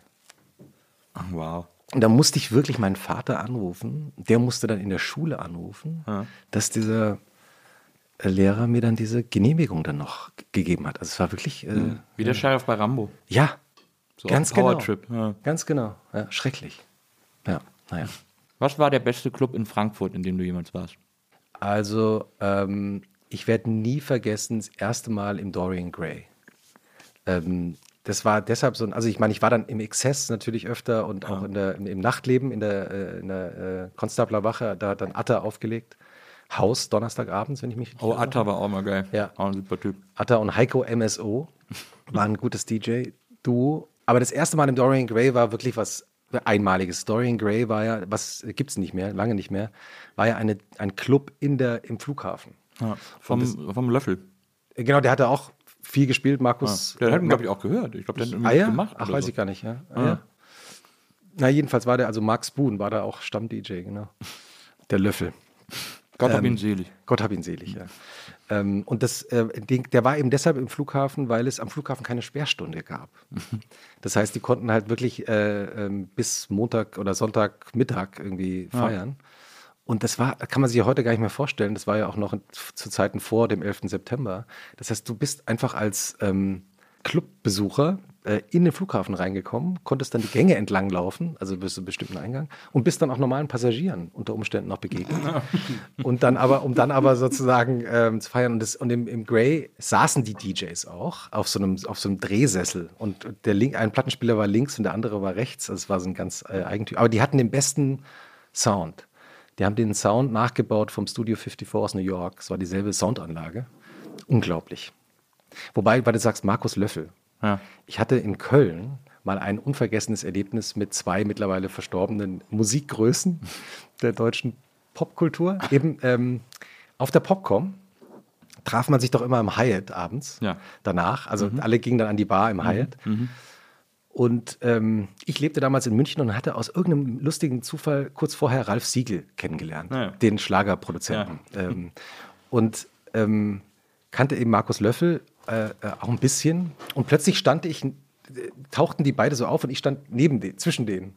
Also dem Techno-Produzenten und DJ. Absoluter Popcorn-Klassiker damals. Genau. Plötzlich So. zwischen solchen Leuten Schlager und so ein Schlagermensch. Und ich stellte die beiden, weil ich zufälligerweise der Einzige war, der die jetzt die beiden persönlich kannte und stellte also sozusagen diese beiden äh, Herren einander vor. Und dann sagte Ralf Siegel, und, und Löffel reagierte so ein bisschen merkwürdig, sagte, wer ist das, dieser alte Mann? Ne? Ja, ja. Und, und Ralf Siegel sagte dann irgendwie, ja, du, du kennst doch meine Sachen. Also äh, zum Beispiel einer meiner größten Hits war Jing, Jing, Genghis Khan und sang also dann tatsächlich sein Lied dem anderen vor und dann sagte Markus Löffel, ja und ich bin der von Ride in the Night und sang dann halt seinen Hit von Jam and Spoon. Dann haben die sich gegenseitig ihre, ihre Songs vorgesungen. So einfach ist die Welt. Ja, einfach ist die Welt. Der Löffel war immer ein saufeiner Kerl. Den mochte ich immer wahnsinnig gerne. Ich habe auch mal im Dorian Gray aufgelegt mit einem Freund. Ah ja? Auf dem Geburtstag vom Löffel. Der hat da seinen Geburtstag gefeiert. Und wir haben dann vorne so eine, in der Lounge so eine Area bekommen, äh, wo wir aufgelegt haben, weil d- dieser Kumpel aus Würzburg, äh, Peter und ich, wir haben immer alles außer Techno aufgelegt, aber nur auf Techno-Partys. Gutes Konzept. Weil wir so viele Leute kannten aus der Szene so. Und äh, die haben uns alle so geliebt. Peter, äh, der hat damals im Airport in Würzburg eine eigene Bar gehabt, die hieß die Space Bar. Da war immer alles freaky, weil er halt so ein Freak war irgendwie und er jedem immer so Schnaps gegeben hat und so. Und den kannte einfach jeder. Und, äh, und ich halt damals irgendwie mit Viva Fame irgendwie kannte natürlich irgendwie auch jeden. Und Und jeder kannte dich. Genau. Und Ja. deswegen fanden die beiden es immer witzig, uns als DJs zu buchen und uns so Special Areas zu geben. Ich weiß noch, wir haben einmal in Neuss im, im Treibhaus, war ja auch so ein legendärer Club. Stimmt. Und da war einmal im Jahr die Bookers Night, wo die ganzen Techno-Booker ihre DJs hingebracht haben. Und haben die alle da aufgelegt. Also nur die größten Namen. Irgendwie so. Eben auch Löffel und Fat und wie sie alle heißen. Und dann hat der äh, zur Bookers Night hat er auch Peter und mich gebucht hat gesagt, ich habe eine Special Area für euch. Und wir haben meistens so in der VIP Area aufgelegt, ne, wo die Leute dann so gechillt haben. Und wir haben halt so 80er und Hip Hop und so, so Party Sound gespielt irgendwie. Und die Leute fanden es immer witzig da dann so hinzugehen. Und dann hat er uns im Treibhaus gebeten, ja, ich zeige euch mal die Special Area. Und wir kommen so rein und dann hat er uns original ein komplettes DJ-Setup ins Herrenklo gebaut. Das war so geil. Das war der absolute Hammer.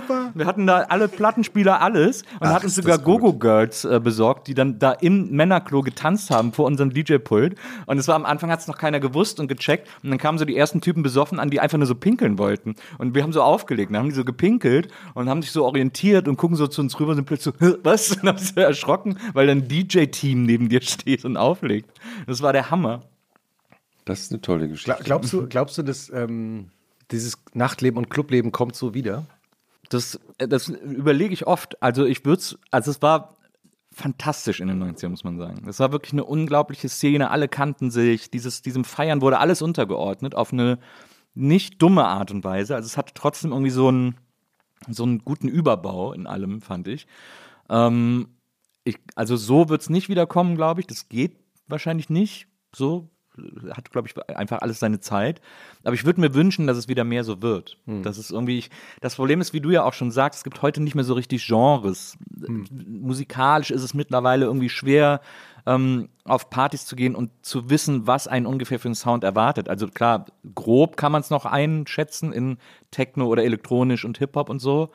Aber was du da für einen Hip-Hop gespielt kriegst, was du da für, eine, für ein Elektro oder House oder was auch immer gespielt kriegst, das kann man irgendwie nicht mehr so leicht sagen, finde ich. So Ich ein meine jetzt schade. natürlich auch im Zusammenhang mit der Pandemie, um das Wort einmal noch auszuführen. Ja, na, absolut. Also ich hoffe es, dass es. Ich würde es mir wünschen. Ich hätte auch wieder total Bock, das mal so zu erleben. Ich weiß noch, ich war irgendwie vor, also vor der Pandemie war ich, äh, war ich einen Abend in der Live-Show von Jurassica Parker, so eine Drag Queen äh, hier aus, aus äh, Berlin. Mit der hast du ja auch mal Ja, mit der saß ich auch mal in einem Podcast zusammen. Liebe Genau. Grüße.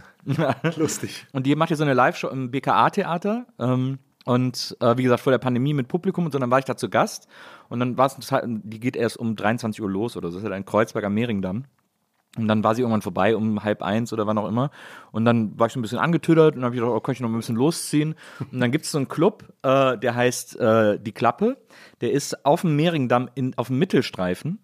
Ähm, da ist so ein alte, das war so eine, so eine Umkleide für BVG-Mitarbeiter. Das ist, äh, da muss so eine Klappe aufgemacht werden, so eine Tür, die so aufgeklappt wird. Und dann gehst du da so ein bisschen so in den Keller und dann sind da so Garderoben und so, da haben die früher so Pause gemacht sozusagen. Und die haben nur, die hatten einen Schlüssel dafür und so. Und da ist mittlerweile dieser Club drin, der, der, sind auch, der ist total eng. Also die Tanzfläche, wenn da, wenn da zehn Leute auf der Tanzfläche sind, ist die voll. So. Und so richtig voll. Also, dass du dich so drängst und, und so Schulter an Schulter tanzt. Und der DJ übrigens ist hinter so einem Gitter und hat dahinter einen Raum, in den 50 Leute passen würden. Aber da ist dann alles leer. Und dann war ich da irgendwie feiern und es war echt lustig und es lief so Elektro und ich habe da echt Spaß gehabt. Bin irgendwann nach Hause und dann zwei Wochen später rede ich mit meiner Tochter, äh, damals irgendwie, weiß ich nicht, 18 oder so, jetzt ist ja äh, also zwei, drei Jahre her. Und dann sag ich so, ja, ich war auch zuletzt hier, war ich da im BKA-Theater und dann bin ich da auch noch in die Klappe gegangen und dann hat die zu mir gesagt, Du auch? was machst du denn in der Klappe? da war die richtig abgeturnt, dass Ja. ein alter Ja, Sack so- sich so- dahin verirrt. so ein Topos, ne, dass die Kinder dann irgendwann, dass man sich absprechen muss, weil man ins Berghain geht. Das hat mir, hat mir neulich ein, äh, ein Lektor erzählt von irgendeinem Verlag, der so mein Alter eher ist, also so 50 und äh, immer ins Berghain ging und irgendwann war halt klar, dass seine Kinder da auch sind und dann haben die sich aber, das ist, fand ich ganz nett, auf einer WhatsApp-Gruppe abgestimmt, wer wann im Berghain anzutreffen ist. Super. Ja. Jurassic Parker, ähm, weil du gerade Jurassic Ja. Parker erwähnt hast. Äh, ich saß mal in so einer Blind Date ähm, Podcast-Folge mit ihr zusammen und die Produzenten hatten sich offenbar überlegt, okay, welche zwei fremden Menschen setzen sie da zueinander? Also die Also dieses Freunde werden oder so, ne? ja, dieser Podcast. Genau, und, ähm, und ich und den Zeitredakteur. Ne? Und äh, dann, also sie, sie war nicht in, in, in Full Dress, aber schon als Persona. Und ähm, dann, äh, also wurden wir, also diese fremden Universen wurden also da an diesen Tisch gesetzt und man las sich immer so gegenseitig Fragen vor. Und nach, ich weiß nicht mehr, nach zehn Minuten oder so, kamen wir drauf, wo sie eigentlich in Berlin lebt. Und dann sagte sie, ja, in der Nähe von der Potsdamer Straße. Und sage ich, ja, da lebe ich auch. Und aha. Und was ist da? Gehst du auch mal in den Rewe-Markt? Sag ich, ja, da gehe ich auch hin. Ja, wer ist denn deine Lieblingsverkäuferin? Sag ich, ja, die Schweizerin mit den kurzen blonden Haaren. Meine auch. Und dann waren wir innerhalb von, von zehn Minuten, haben wir gemerkt, dass wir so 100 Meter voneinander entfernt äh, gelebt haben. Und wir sehen uns jetzt auch manchmal so auf der Potsdamer und winken uns zu. Der Jurassic ist toll. Ja, ganz toll. die, die, die, die war auch schon hier im Podcast. Aber das erinnert mich an eine Geschichte mit Biolek. Der war ja mein Nachbar in Köln, in meiner ersten Wohnung, als ich 18 war. Da war ich, Nee. habe ich vis-à-vis von äh, Alfred gewohnt. Und by the way, der beste Nachbar, den man sich wünschen kann. Ja. Also, weil der mochte mich, weil ich war so ein junger Moderator und ich war auch bei Boulevard Bio schon zu Gast. Und als ich bei Boulevard Bio waren, war, haben wir so zehn Minuten über unsere Bäckerin, unsere Bäckerei-Fachverkäuferin gesprochen, wie sehr wir die mögen und so, ja, dieses junge polnische Mädchen, ja, die ist so süß und so, haben die ganze Zeit über die gesprochen. Und der und Biolek war so, der hat dann, ich weiß, ich hatte irgendwann mal dann so ein Mädchen zu Besuch und wollte die Wein trinken und ich bis heute keine Ahnung von Wein irgendwie. So äh, heute wenigstens rudimentär, aber damals mit 18 gar nicht. Also was ist Wein so in etwa? Ähm, und dann wollte ich die aber so ein bisschen beeindrucken, weil ich, weil ich die ganz toll fand. Und dann habe ich äh, Alfred angerufen und gesagt, Alfred, ich habe ein super Mädchen hier, die will Wein trinken. Ich habe keine Ahnung. Hilf mir. Und dann und alles, was er gesagt hat, ist, Nils, komm rüber, ich habe einen ganzen Keller voll. Und dann, bin ich, dann bin ich über die Straße, da stand er schon so mit zwei Flaschen in der Tür. Hier, der ist ganz ein toller deutscher Weißer, den kennt kaum einer. Der wird, die wird sich wundern, woher du den kennst, super lecker und so. Wenn du noch mehr brauchst, sag Bescheid, ich hab alles da und so. Komm doch morgen zum Essen, ich koche uns was und so. Also Nee. war Hammer Nachbar. Total geil. Ich habe den richtig, richtig geliebt. Ja, ja, Super ich, Typ. Ich, ich habe den auch mal interviewt. Ähm, ah, ewig her. Und der hat ja dann später in, hier in Berlin Genau. gelebt, in, in, in Prenzlauer Berg in der, also in der Salzburger Straße, glaube ich. Ja, der ist ja jetzt wieder in Köln. Der Genau. In Ja. Köln. Und ähm, wenn du, du hast ja viele junge äh, Zuhörerinnen und Hörer. Ähm, wer jetzt sich gerade fragt, wer ist Alfred Biolek oder was hat er gemacht? Es gibt, es, es gibt ganz viele legendäre Sendungen mit ihm. Eine ist ähm, Sammy Davis Jr. live im alten Wartesaal bei Biolek. Grandios, ist auf YouTube zu sehen. Ein unfassbarer Auftritt, also äh, legendär. Und äh, Alfred Biolek hatte ja eine Kochsendung auch. Ähm, Alfredissimo. Alfredissimo, in der im Grunde genommen nie gekocht wurde, sondern vor allem getrunken. Also man, man, man, wenn man im Nachhinein sich die Folgen anschaut, da war immer schon, ach, ähm, die, die Promis fingen irgendwie so an, äh, was sie so kochen und ach, da habe ich schon was vorbereitet und dann zogen sie es nur noch aus dem Ofen raus. Das war eigentlich fertig. es ging eigentlich nur darum, Alkohol zu trinken Absolut. Ähm, äh, bei der Aufzeichnung. Und unvergessene Folge, eine meiner Lieblingsfolgen, äh, Blixer Bargeld von den einstürzenden Neubauten, der äh, schwarze Spaghetti gemacht hat. Passenderweise. Ja. Ja, das war, also da muss man muss ja wirklich sagen, dass Alfred so sehr so diese moderne Form der Kochshow ins deutsche Fernsehen gebracht hat. Völlig also richtig. Dieses, die War das nicht die erste überhaupt? Gab es davor was? Ich, davor gab es sicher Kochshows. Ja, es gab, es gab diesen, diesen Koch. Ähm, Es gibt doch schon in den 50ern diesen Toast Hawaii. Exakt. Erfinder Genau, der Kochshow. der den. Koch, der den Toast Hawaii erfunden hat. Was ihr alles wisst. Ja. Denn Über den gab es mal einen Film später. Da Jan-Josef Liefers. Ja. Ähm, ja, richtig. genau. Alles dicht machen. Mit unserem alles dicht machen Freund. Josef Liefers. ähm, naja, genau. Aber das ist, aber das, das hat, also er hat auf jeden Fall die, die Kochsendung äh, äh, modernisiert. Da haben ja auch wirklich fast nur Leute aus der KM äh, für ihn im Team gearbeitet. Das war ja immer so seine, da wurden ja alle Leute vom WDR rekrutiert aus der Kunsthochschule für Medien äh, in Köln. Die haben alle dann bei, bei Alfredissimo und den ganzen Produktionen gearbeitet und so. Als ich damals bei Boulevard Bio war, war neben mir der andere Gast Slatko. Weil er gerade aus dem Haus raus war. Big Brother. Nein. Ja, Erste Staffel. Riesenstar damals. Musste ich für meine damalige Freundin noch ein Autogramm von ihm holen. Slatko und Jürgen. Ja. Ähm, ja und dann noch äh, legendär auch der erste Auftritt des dünnen Karl Lagerfeld. War, Stimmt. war auch bei Boulevard Auch Bio. Bio. Ja. Der plötzlich irgendwie, äh, ja, plötzlich in die dünnen schwarzen Jeans reinpasste und äh, seine Diät erklärte. Na. Und der hatte auch, der hatte auch dann auch zwischendurch immer wieder so Sendungen, wo er dann so, so einen Politiker auch äh, nur hatte und so. Also statt drei Gästen oder zwei hat er dann so, so Einzelsendungen mit so ganz großen Tieren gemacht. Naja. Es war immer sehr gefällig im Grunde genommen, diese Talks, die er da geführt hat. Aber war schon gut. Ich habe mir, ich hab mir damals von Alfred, habe ich aber leider nicht mehr, ich habe mir äh, äh, seine Notizkarte über mich geben lassen. Nee. Als ich da in der Sendung war, habe ich gesagt, kann ich die haben? Ja, klar, ist mir doch egal. Dann hat er mir die. Du hast sie nicht mehr? Nee, ich habe die nicht mehr. Weißt du noch, was drauf stand? Ja, also es waren halt so diese ganzen Infos, die ich über mich ja auch kannte.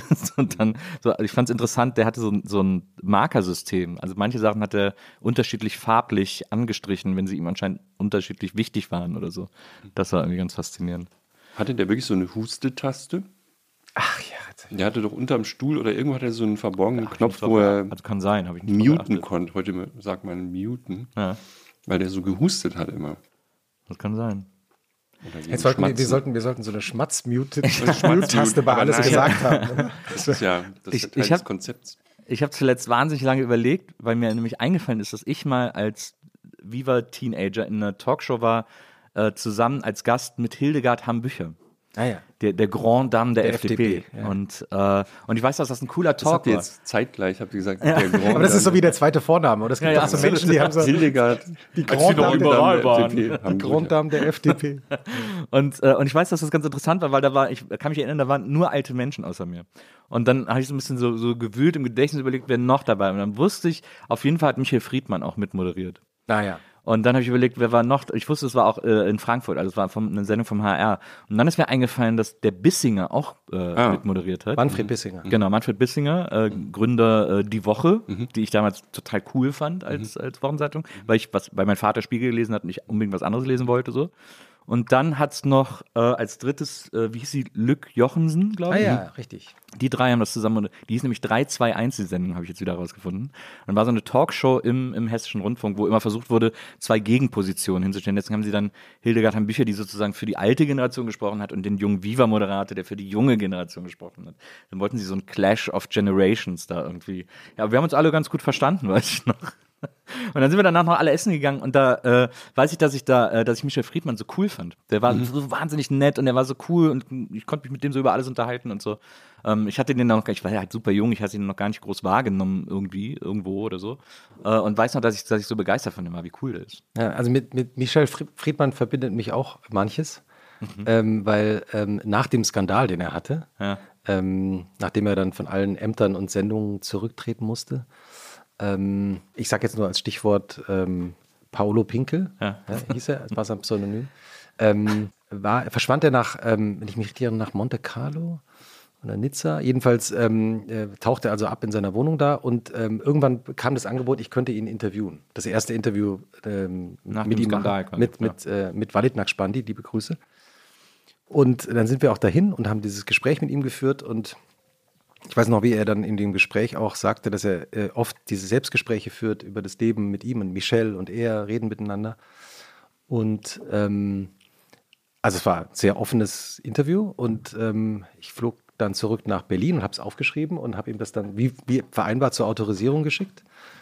Und dann rief er mich zurück und sagte, äh, Herr Ahmed, ich habe das, Sie haben es wunderbar aufgeschrieben, ich habe das genauso gesagt, was Sie da aufgeschrieben Ich kann leider kein Wort davon freigeben.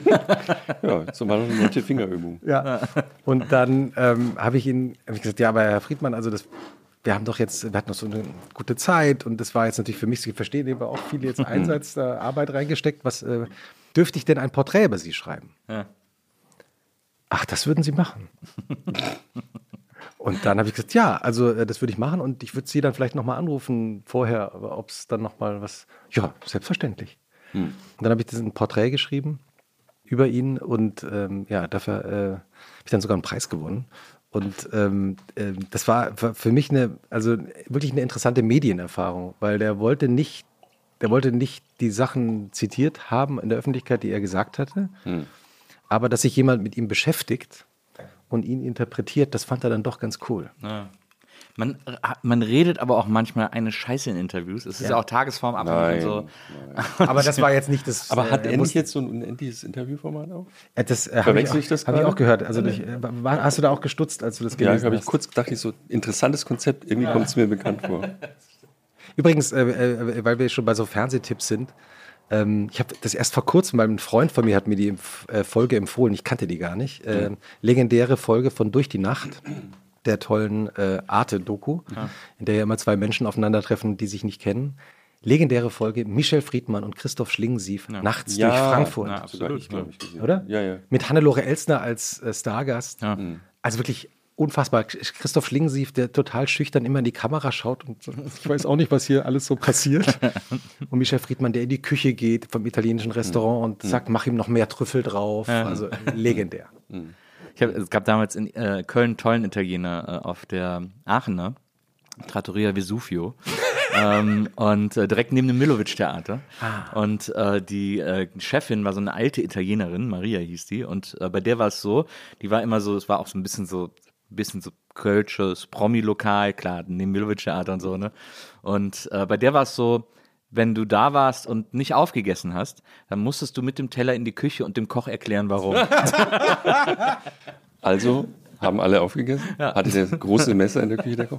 Sag mal, da du Kölner bist, kennst du, ich, ich habe ja auch mal Du hast ja in Köln studiert, dann ja, war dein war an der, Journalistikstudium. Journalistenschule. Und es war meine erste Großstadt, also Karlsruhe, liebe Grüße, wo ich vorher war, war jetzt nicht. No nicht- offend. War so, also war schon ZKM. ZKM natürlich schon sehr cool. Ja, ja, also Leute. Ja, ich will Karlsruhe hier, verteidigen. Legendärer Abend mal äh, Wellbeck und Sloterdijk im ZKM. Ja, ja, ja, ja, Also, ja, ja, ja, ja. Nein, nein, Die waren nie im Vesuvio. Nee, bestimmt nicht. Also Bestimmt und da gab es eine Kneipe, die hieß das Metronom. Sagt ihr das noch Ja, was? das Metronom am Barbarossa-Platz. Eine Jazzkneipe. ja, aber das war, da, weil du vorhin gesagt hast, irgendwie so klein und so, das, das war so ein Raum, da waren vielleicht drei, nein, fünf Tische drin. Und Chris, Chris hat an der Bar, hatte so eine Plattensammlung hinten und hat dann immer so aufgelegt. Und dann gab es eben auch live, an irgendeinem Abend der Woche war eine Liveband da, aber die Liveband war so groß dann wie die halbe Kneipe. und dann konnten halt noch 20 Ausverkauft. Leute rein. Ja, das war richtig toll. Und dann äh, ganz tolle, gibt es das noch? Ein Metronom gibt's noch. Nee. Ja, und das ist einer der besten Läden in Köln. Das Wirklich? Ist, so Das wie du sagst, du musst, du musst dir das vorstellen. Oh, hinter der Bar nur ein Plattenregal, also kein Getränkregal, sondern nur ein Plattenregal. Und dann sitzen ja jeden Abend die fünf gleichen Typen am Tresen Ja. Und kennen auch alle Platten schon Ja, genau. und sagen zu ihnen immer, Spiel, spiel doch nochmal die 46er Pressung Dizzy Gillespie, wo der da im, im Solo das D verkackt. Äh, da die zweite Seite spielt das doch nochmal. und dann legt er das auf und dann sitzen die da so, ja, ist gut, ja, ist gut. Und dann bis das nächste dann kommt, dann sagt er, Das ist ein alter, alter DJ, äh, alter DJ-Freund von mir aus Frankfurt, der immer sagt, immer, äh, Joschka Fischer war längst Minister, äh, oder also in Hessen auf jeden Fall und dann auch Fraktionschef. Und immer wenn er wieder in Frankfurt war, äh, ging er in die Batsch Cup, wo mein Freund damals auflegte, Mhm. legte und irgendwann betrunken an den DJ-Pult, hey, DJ, spiel nochmal Street Fighting Man. Das der große Stones-Klassiker. Das Metronom gibt's noch. Ja, vor allem, weil er ja selber auch ein Straßenkämpfer dann, war. naja. Ja, Aber ist das, Metronom. äh, ist das das Metronom. Also nur Metronom heißt er. Und Chris? Das weiß ich nicht. Ich weiß nicht, wie der Wirt heißt. Ich weiß, warum weiß ich noch, dass der Chris hieß? Hat sich anscheinend sehr geprägt hat, aber ich Ja, wusste gar nicht, dass du so ein. Jazzhörer bist. Bin ich gar nicht. Also, äh, ich fand nur die, äh, die Kneipe toll. Ja. Sowas gab es halt sonst nicht. Hat auch keine Fenster. Und, Nee. diese, und die Tische sind ja so festgeschraubt. Das sind ja, die sind so an den Bänken ja, sozusagen genau, genau, genau. festgeschraubt. Ja. Du warst auch da. Ich war oft im Metronom. Super Laden. Ja.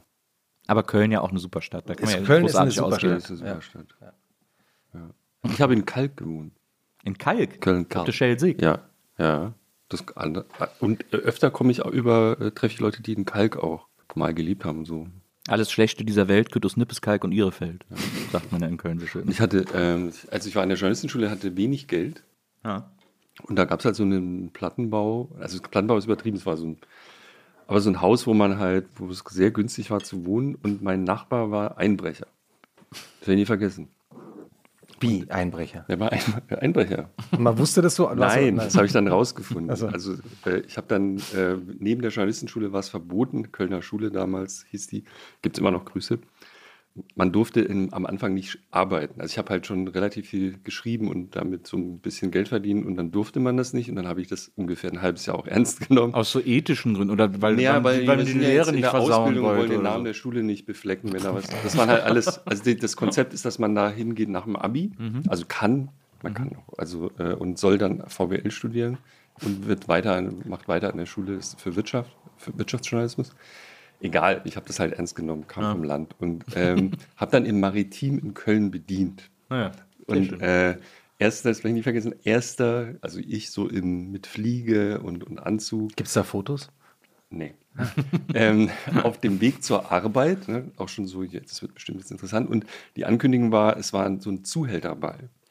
Ich habe den Namen, es gibt so einen, es gab so einen Club, wo alle sagen, ja, im Grunde sind da die ganzen Kölner Zuhälter. Schäfers Nas, dumm Ich so weiß, es, dünn. weiß es nicht. Und äh, ähm, dazu gleich. Aber ich gehe halt ähm, im vollen Livret da und ziehe die Tür, mach diesen, diesen Tür, diese Türkette rein innen und äh, ziehe die Tür zu und denke, fuck, die Schlüssel.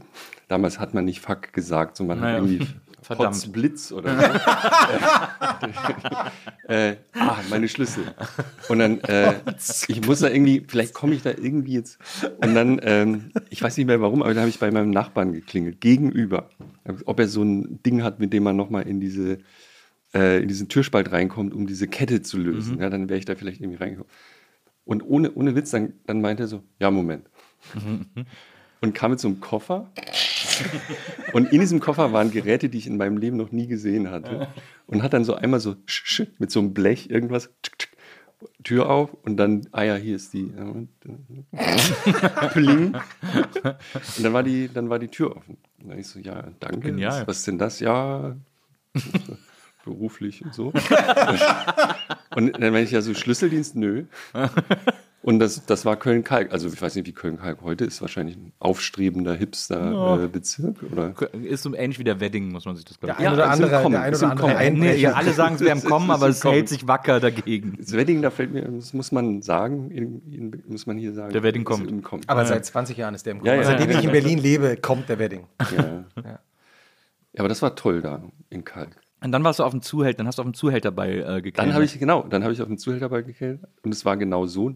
Und alle so, super Jochen, herzlichen Glückwunsch, dass dein erster Job hier ähm, der Zuhälter, ich weiß nicht, wie das hieß, es, Ja. waren, es waren aber definitiv auch Zuhälter da.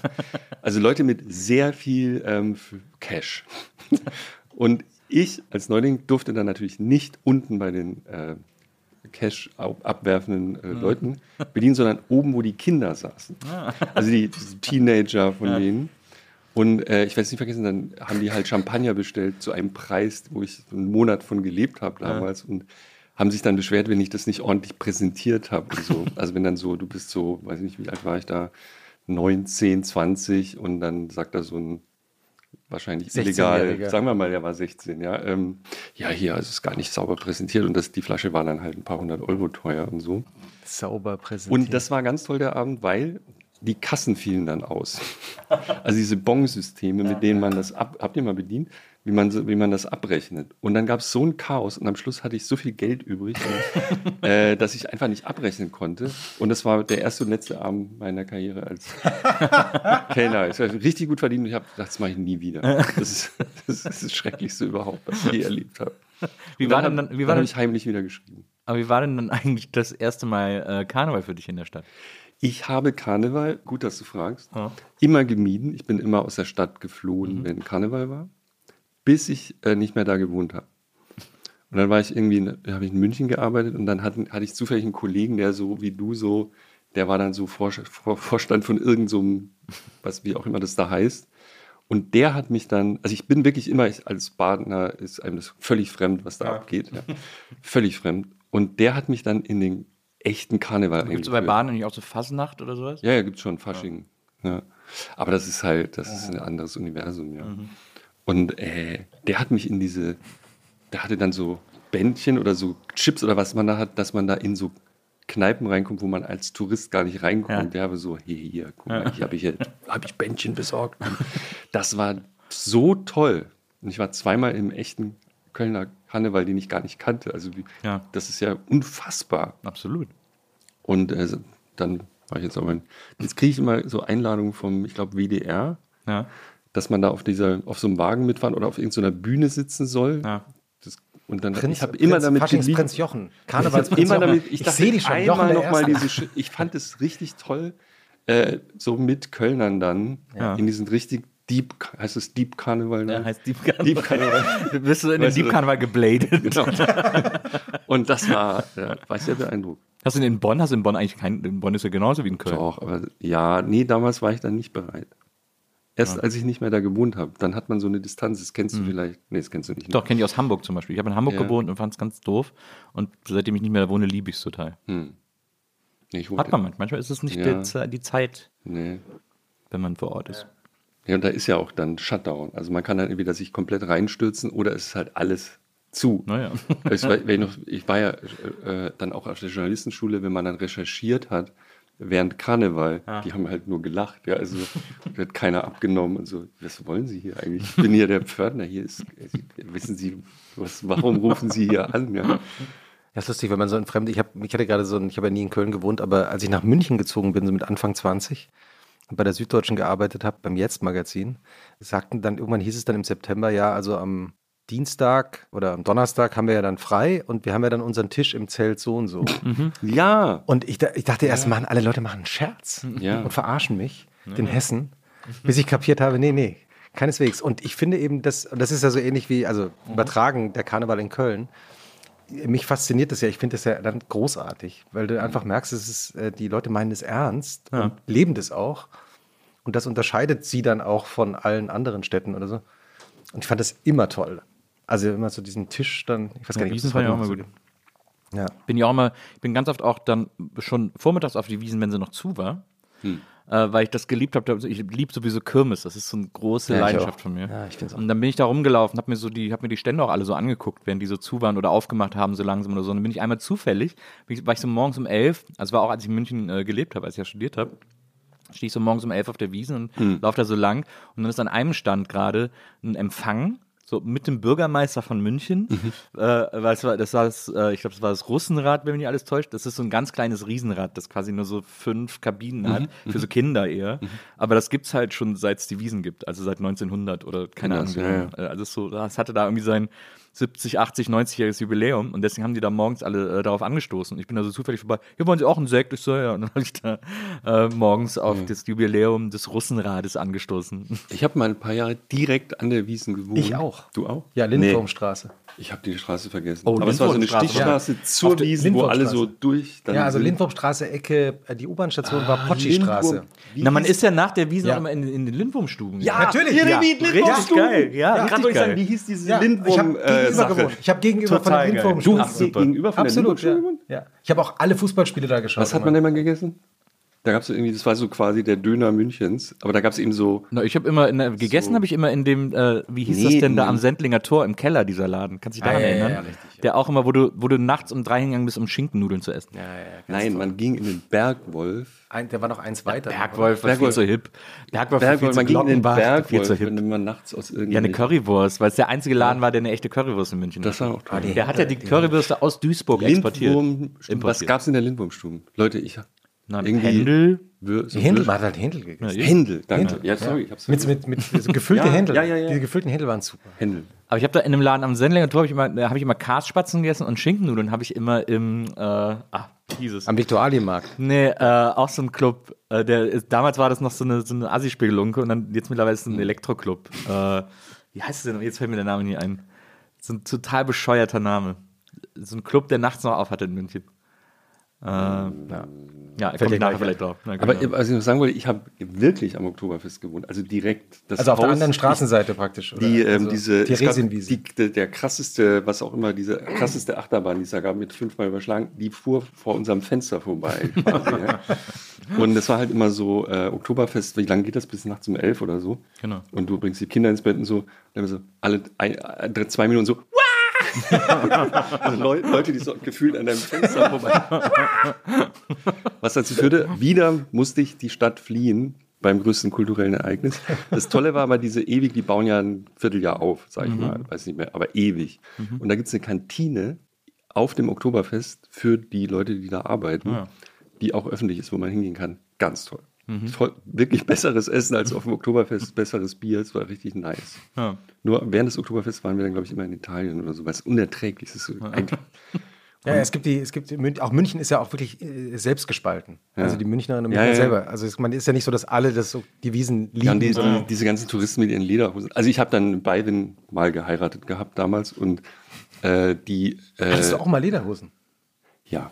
Ah, ja. Ja, aber das Nee, war eigentlich Also hatte ich nicht. Jochen, du Tourist, ja, äh, man als echter an. Bayer, ähm, das, das wird auch verachtet, halt diese Leute, die dann Ja, genau, nicht so richtig wissen, äh, wie es geht und dann Zu äh. Mhm. rum und die echten Bayern sind halt ganz oft haben sie das missachtet und sind dann auch eben e- extra nicht in echter Tracht rumgelaufen, weil sie es blöd fanden. Also meine, die, die Fam Schwiegerfamilie kam aus Landshut und haben das, also das geht, das geht nicht. Wobei, also, also ich habe ja in den 90ern in München äh, gewohnt und damals, in meiner Erinnerung zumindest, war das noch nicht so verbreitet. Also schon haben schon Leute Tracht getragen, aber es war jetzt nicht so. Das ging, kam erst so ein paar Jahre später. Das ist richtig plötzlich so ein Jugendding, wo dann auch Ja. alle, das, also das wirklich jetzt, dass es kein Spaß war, wenn man es Ja, ja. nicht getragen hat. Du musst ne? die Schleife links tragen und so immer dieses. Dann bist Aber du eine echte, so ein echtes Outfit ist ja unbezahlbar. Also so ja. Hirschleder, Ich eine, muss dir ganz ehrlich sagen, ich fand auch immer, dass es dämlich aussieht. Also auch bei den Typen immer diese Lederhosen und ich habe mir gedacht, nee, Die. Wadeln. Ist mir das brauche ich nicht. Die Wadeln. Pimpernel hieß der Laden, den ich meinte. Pimpernel. Aber klar. Und da habe ich Ja. immer am Tresen Schinkennudeln gegessen. Das war super. Pimpernel? Da waren auch immer nur so Zuhälter und so. Ja, da gab es so ein paar. Der, am Sendlinger Tor gab es doch auch diesen Laden, der so aus Spiegeln nur bestand, wo auch immer Rudolf Mooshammer aufgetaucht ist. ähm, ah, mein Gott, wie hieß denn der Laden? Also ja, irgendwie sowas wie irgendwas mit Habt ihr mal Gold. eine Hundskugel gegessen? Ich Ja. versuche, ich google gerade einen Namen in meinem Gehirn von. Nee. Hundskugel war, glaube ich, das beste bayerische Essen. Hm. Und Fraunhofer war ganz toll. Das war eher so. Äh, Die Nürnberger war-. Fraunhofer. Habt ihr einen Fraunhofer? Kennt ihr Fraunhofer? Ich glaube ja. Das war so eine total verrauchte, ich sag mal, von Hippies betriebene, ne, von, also von Münchner Anarchisten betriebene, so habe ich das irgendwie.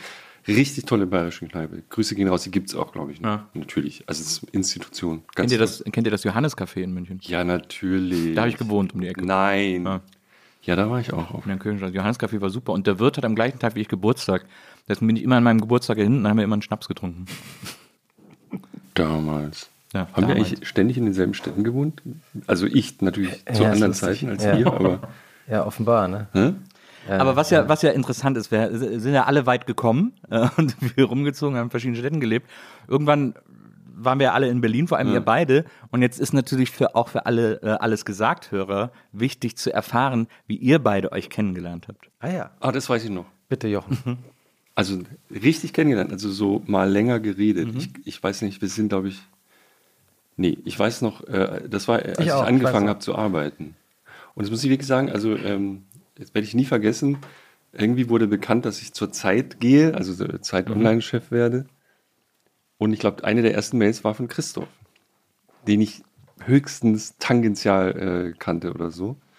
Und äh, hey, schön, dass du jetzt hier anfängst und so weiter. Lass, äh, wir müssen mal essen gehen. Und dann sind wir essen gegangen in den Pauli-Saal. Pauli-Saal, den ich natürlich überhaupt nicht kannte. Ja. Und Christoph ist ja so ein Hipster.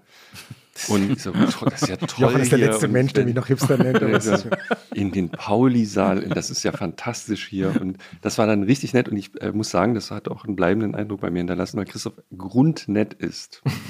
Also so ein, ähm, und äh, hat für mich ganz stark den Anfang auch geprägt. Ach, so sind die da. Guck mal, der, der meldet sich von selber. Ja, das ist ja so. Und will mal was wissen. Das fand ich, äh, so haben wir uns kennengelernt. So haben wir uns kennengelernt an dem Abend. Und ich fand es auch gleich an dem ersten Abend, äh, äh, ging mir ganz genauso. Und ähm, seitdem Wieso hast du ihm wir denn die Mail geschrieben? Weil hast du einfach gedacht, der ist neu, den gucke ich mir mal an. Nee, ich habe mich auch wirklich gefreut. Wir sind uns einmal, äh, also einmal Immer- kurz vorher in München mal begegnet. Ja, wahrscheinlich beim DLD oder bei Genau. so einer Konferenz. Bei unserem, so einem- irgendeinem Beim. BND? beim BND. BND damals wurden wir beide vernommen. Das wollten wir doch nicht verraten, aber das wollten noch Jochen. Es gab, es gab das diese, diese, ja- Diese Cracker-Sache ist nochmal das ist ja nochmal Aber jetzt, aber, aber jetzt mal Schluss mit lustig, das Mr. muss geschnitten Pokéman. werden. Das, Also wir, wir reden später über die Outtakes. können Ja? wir bitte, also ähm, gut, wir kennen ja die Produzentin dieses, äh, also, da Also muss es war ein sehr machen. nettes Gespräch, aber ich kann kein Wort davon freigeben.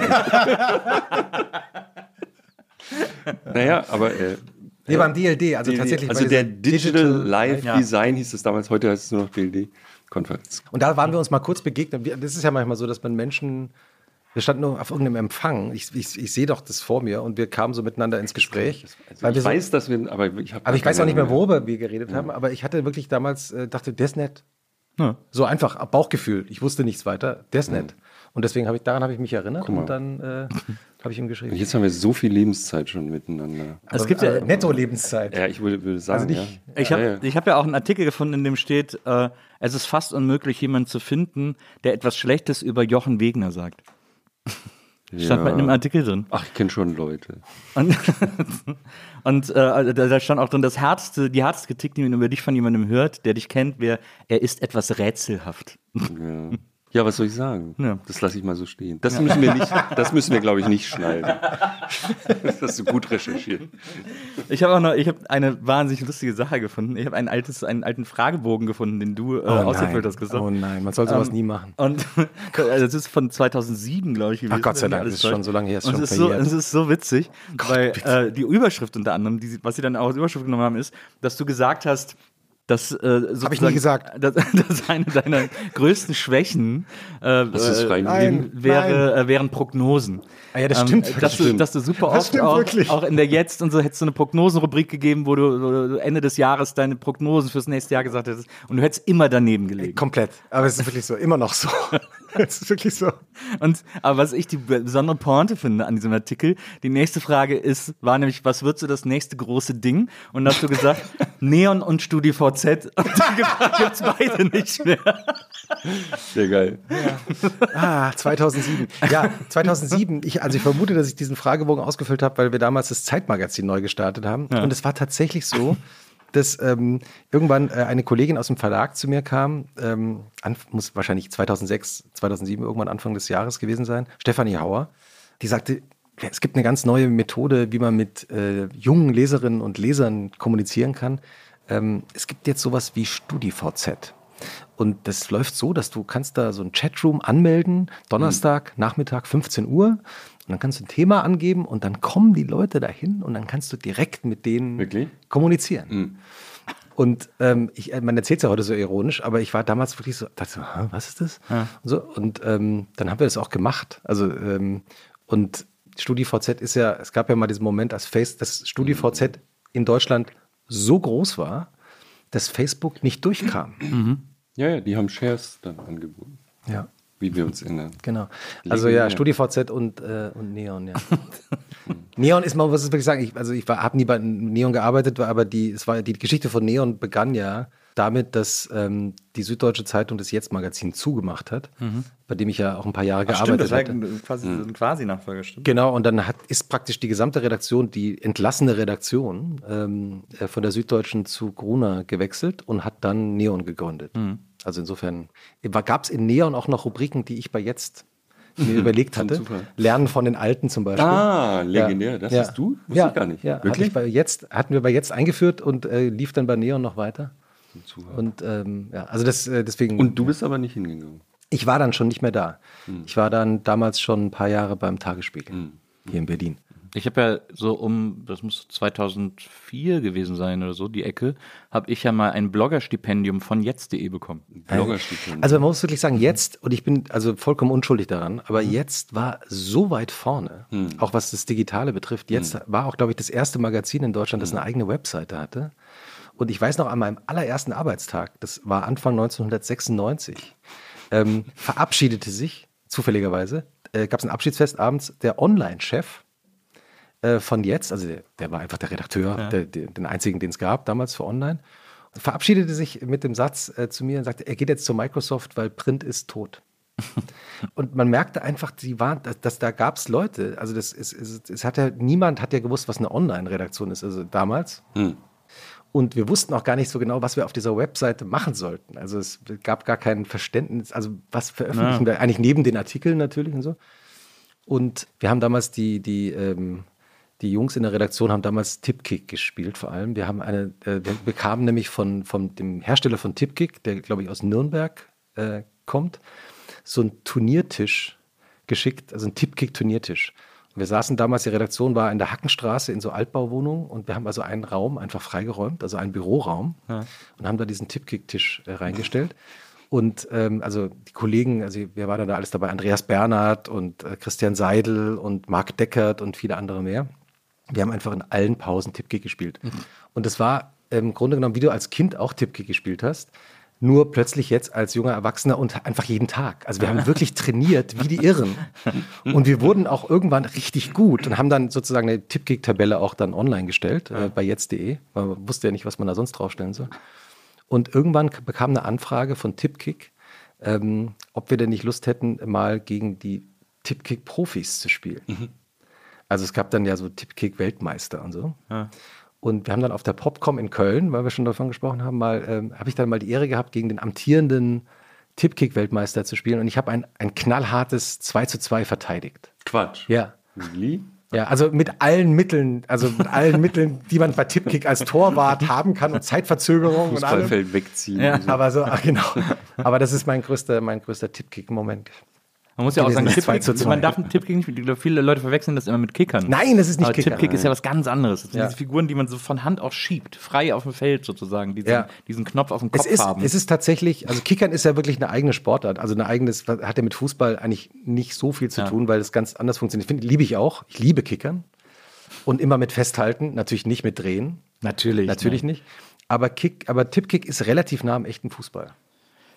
Also am, am ja, also am dem, an dem Ball, So, Ball so, Bälle Finger, wie so anschneiden. Fingerboards, für, so nah, Genau. also analog zu Fingerboards und Skateboards. Ja, und du kannst halt so, kannst halt so Bälle anschneiden und kannst so äh, Zitterbälle spielen und so. Ja, naja, das war, so war das bei jetzt damals. Und äh, ihr habt ja dann, wie kam dann die Entscheidung zusammen, einen Podcast zu machen? Ähm, wir waren zusammen essen. Ich Wieder habe mal. das komischerweise gestern in dem Podcast erzählt. Jetzt musst du es nochmal. Also wir waren ähm, zusammen Abendessen in der Torstraße in einem italienischen Restaurant, das damals relativ neu war. Und ähm, Wie hieß denn das nochmal? ich, ich, und ja, Bone? mh, das Irgendwas ist schrecklich. Denn Bone? ich hatte gehofft, dass du es nicht ansprichst. Ja, so ähnlich, ja. Wie hieß das? Ja, ich, ich weiß es nicht, ich habe es vergessen. Doch, das heißt ich war auch nie wieder da, es war toll. Doch, Das war sehr gut. Es war sehr gutes Fleisch, gab es da. Ja. Sehr gutes Fleisch. Der Wein war auch gut. Der Wein war gut und viel vor allem auch. Also wir haben, also glaube ich, doch mehr als eine Flasche Mhm. Und äh, haben uns, glaube ich, über Interviews unterhalten, oder? Ich glaube, so ging das los. ja, also wir haben ja, über ja, Podcast auch geredet. Also was kann man denn als Podcast machen und so. Und Podcasts sind jetzt doch irgendwie doch, werden jetzt wieder größer und so. Und ähm, Jochen hat übrigens damals auch schon sehr geschwärmt von Gästeliste Geisterbahn. Also weiß ich noch, dass wir an dem Abend auch gesagt haben, Jochen meinte, ah, er hört die immer so gerne, Gästeliste Geisterbahn und so. Ja. Das ist so ein freies Format. Ja. Und dann haben wir uns eben darüber unterhalten, dass eigentlich Interviews heute, egal ob die jetzt digital erscheinen oder im Fernsehen laufen oder Print, ähm, immer so extrem formatiert und eingeschränkt sind. Also durch den Platz oder durch die Zeit und alles ist immer formatiert und vorgegeben und und das ist eben ja früher mal auch, in, als wir so ganz klein waren, so im Fernsehen nach Sendungen gab mit Open End, Talkshows. Ähm, und dann haben wir so. so Je später der Abend. Ja, genau. Mit Dietmar Schönherr. Genau. Und ähm, dann, äh, genau, und so kamen wir, glaube ich, Schritt für Schritt auf die Idee, ah, wie wäre es denn eigentlich, einen Podcast zu machen, einen Gesprächspodcast, der unendlich ist, der einfach nicht aufhört. Aha, nee, genau, äh, bei dem nur der Gast sagen darf oder die Gästin, ähm, es ist vorbei. Und wir wissen eigentlich gar nicht, wie lange es dauert. Und genau, und so haben wir uns da so, also man muss sagen, wir waren nicht mehr ganz nüchtern, als wir uns das überlegt haben. Ja, aber wir haben es sehr ernst genommen, das Ja. weiß ich noch. Auch bis eben die wichtige Frage war, was ist, wenn der Gast nicht aufhört? aufhört, richtig. Ja. Und dann, weiß ich noch, dann haben wir gesagt, ja, dann schlafen wir in Schichten. Genau. Das werde ich nie vergessen, weil das, Es war total ernst. das auch. war ganz ernst. Äh, wir hören nicht auf. Und äh, wenn du jetzt kein Schlusswort sagst, dann läuft es halt weiter. Und dann schläft erst Christoph, dann schlaf ich.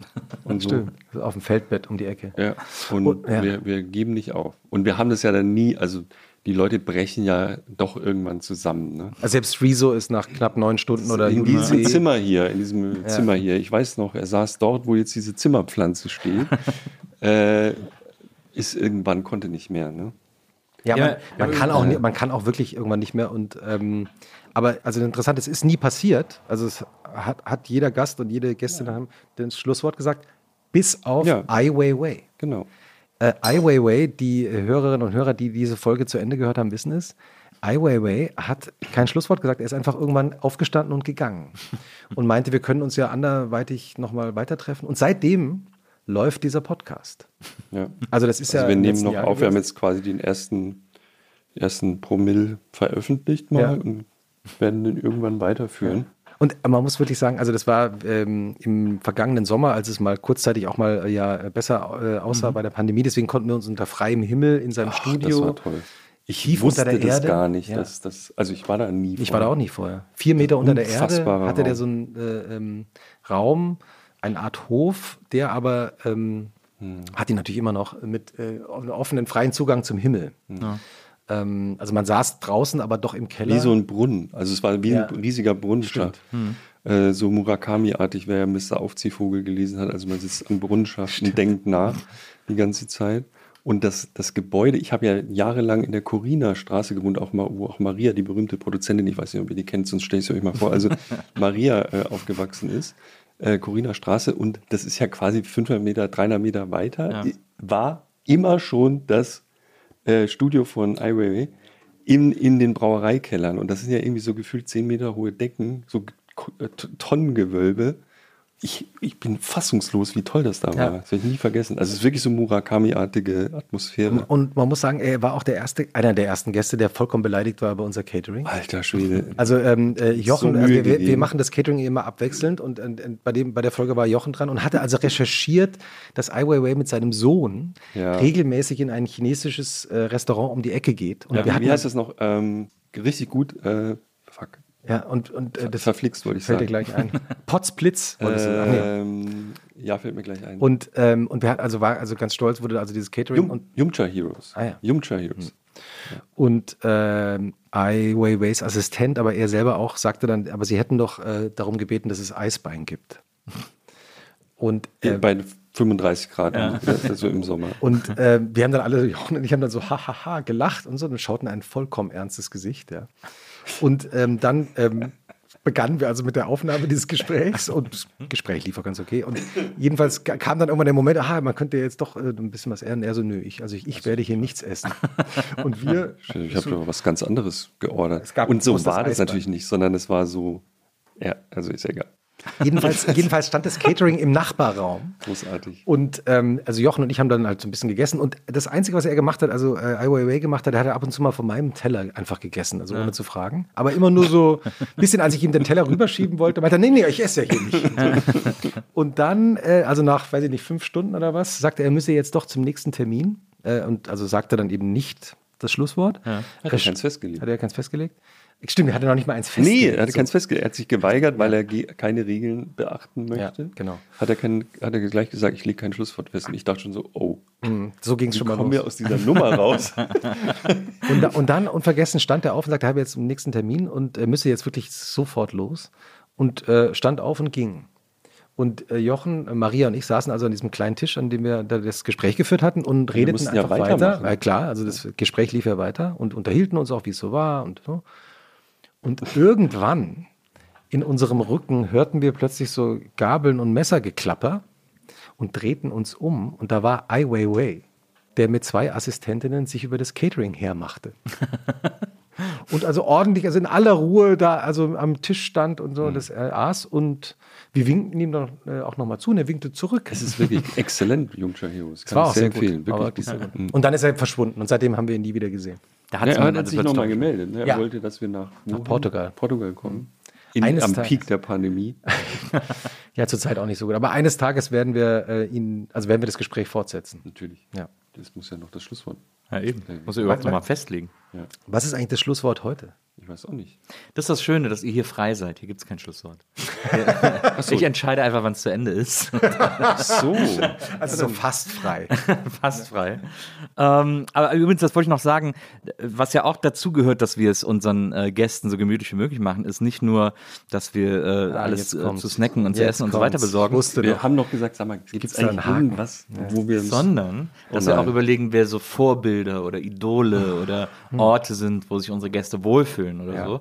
Und äh, die dann äh, ausdrucken und ihnen hinstellen. Und damit ihr euch hier wie zu Hause fühlt und so wohl fühlt, wie ihr es euch nur an diesem Ort fühlen könnt, haben wir extra dieses Foto von Maria so. bei einer Aufnahme gemacht.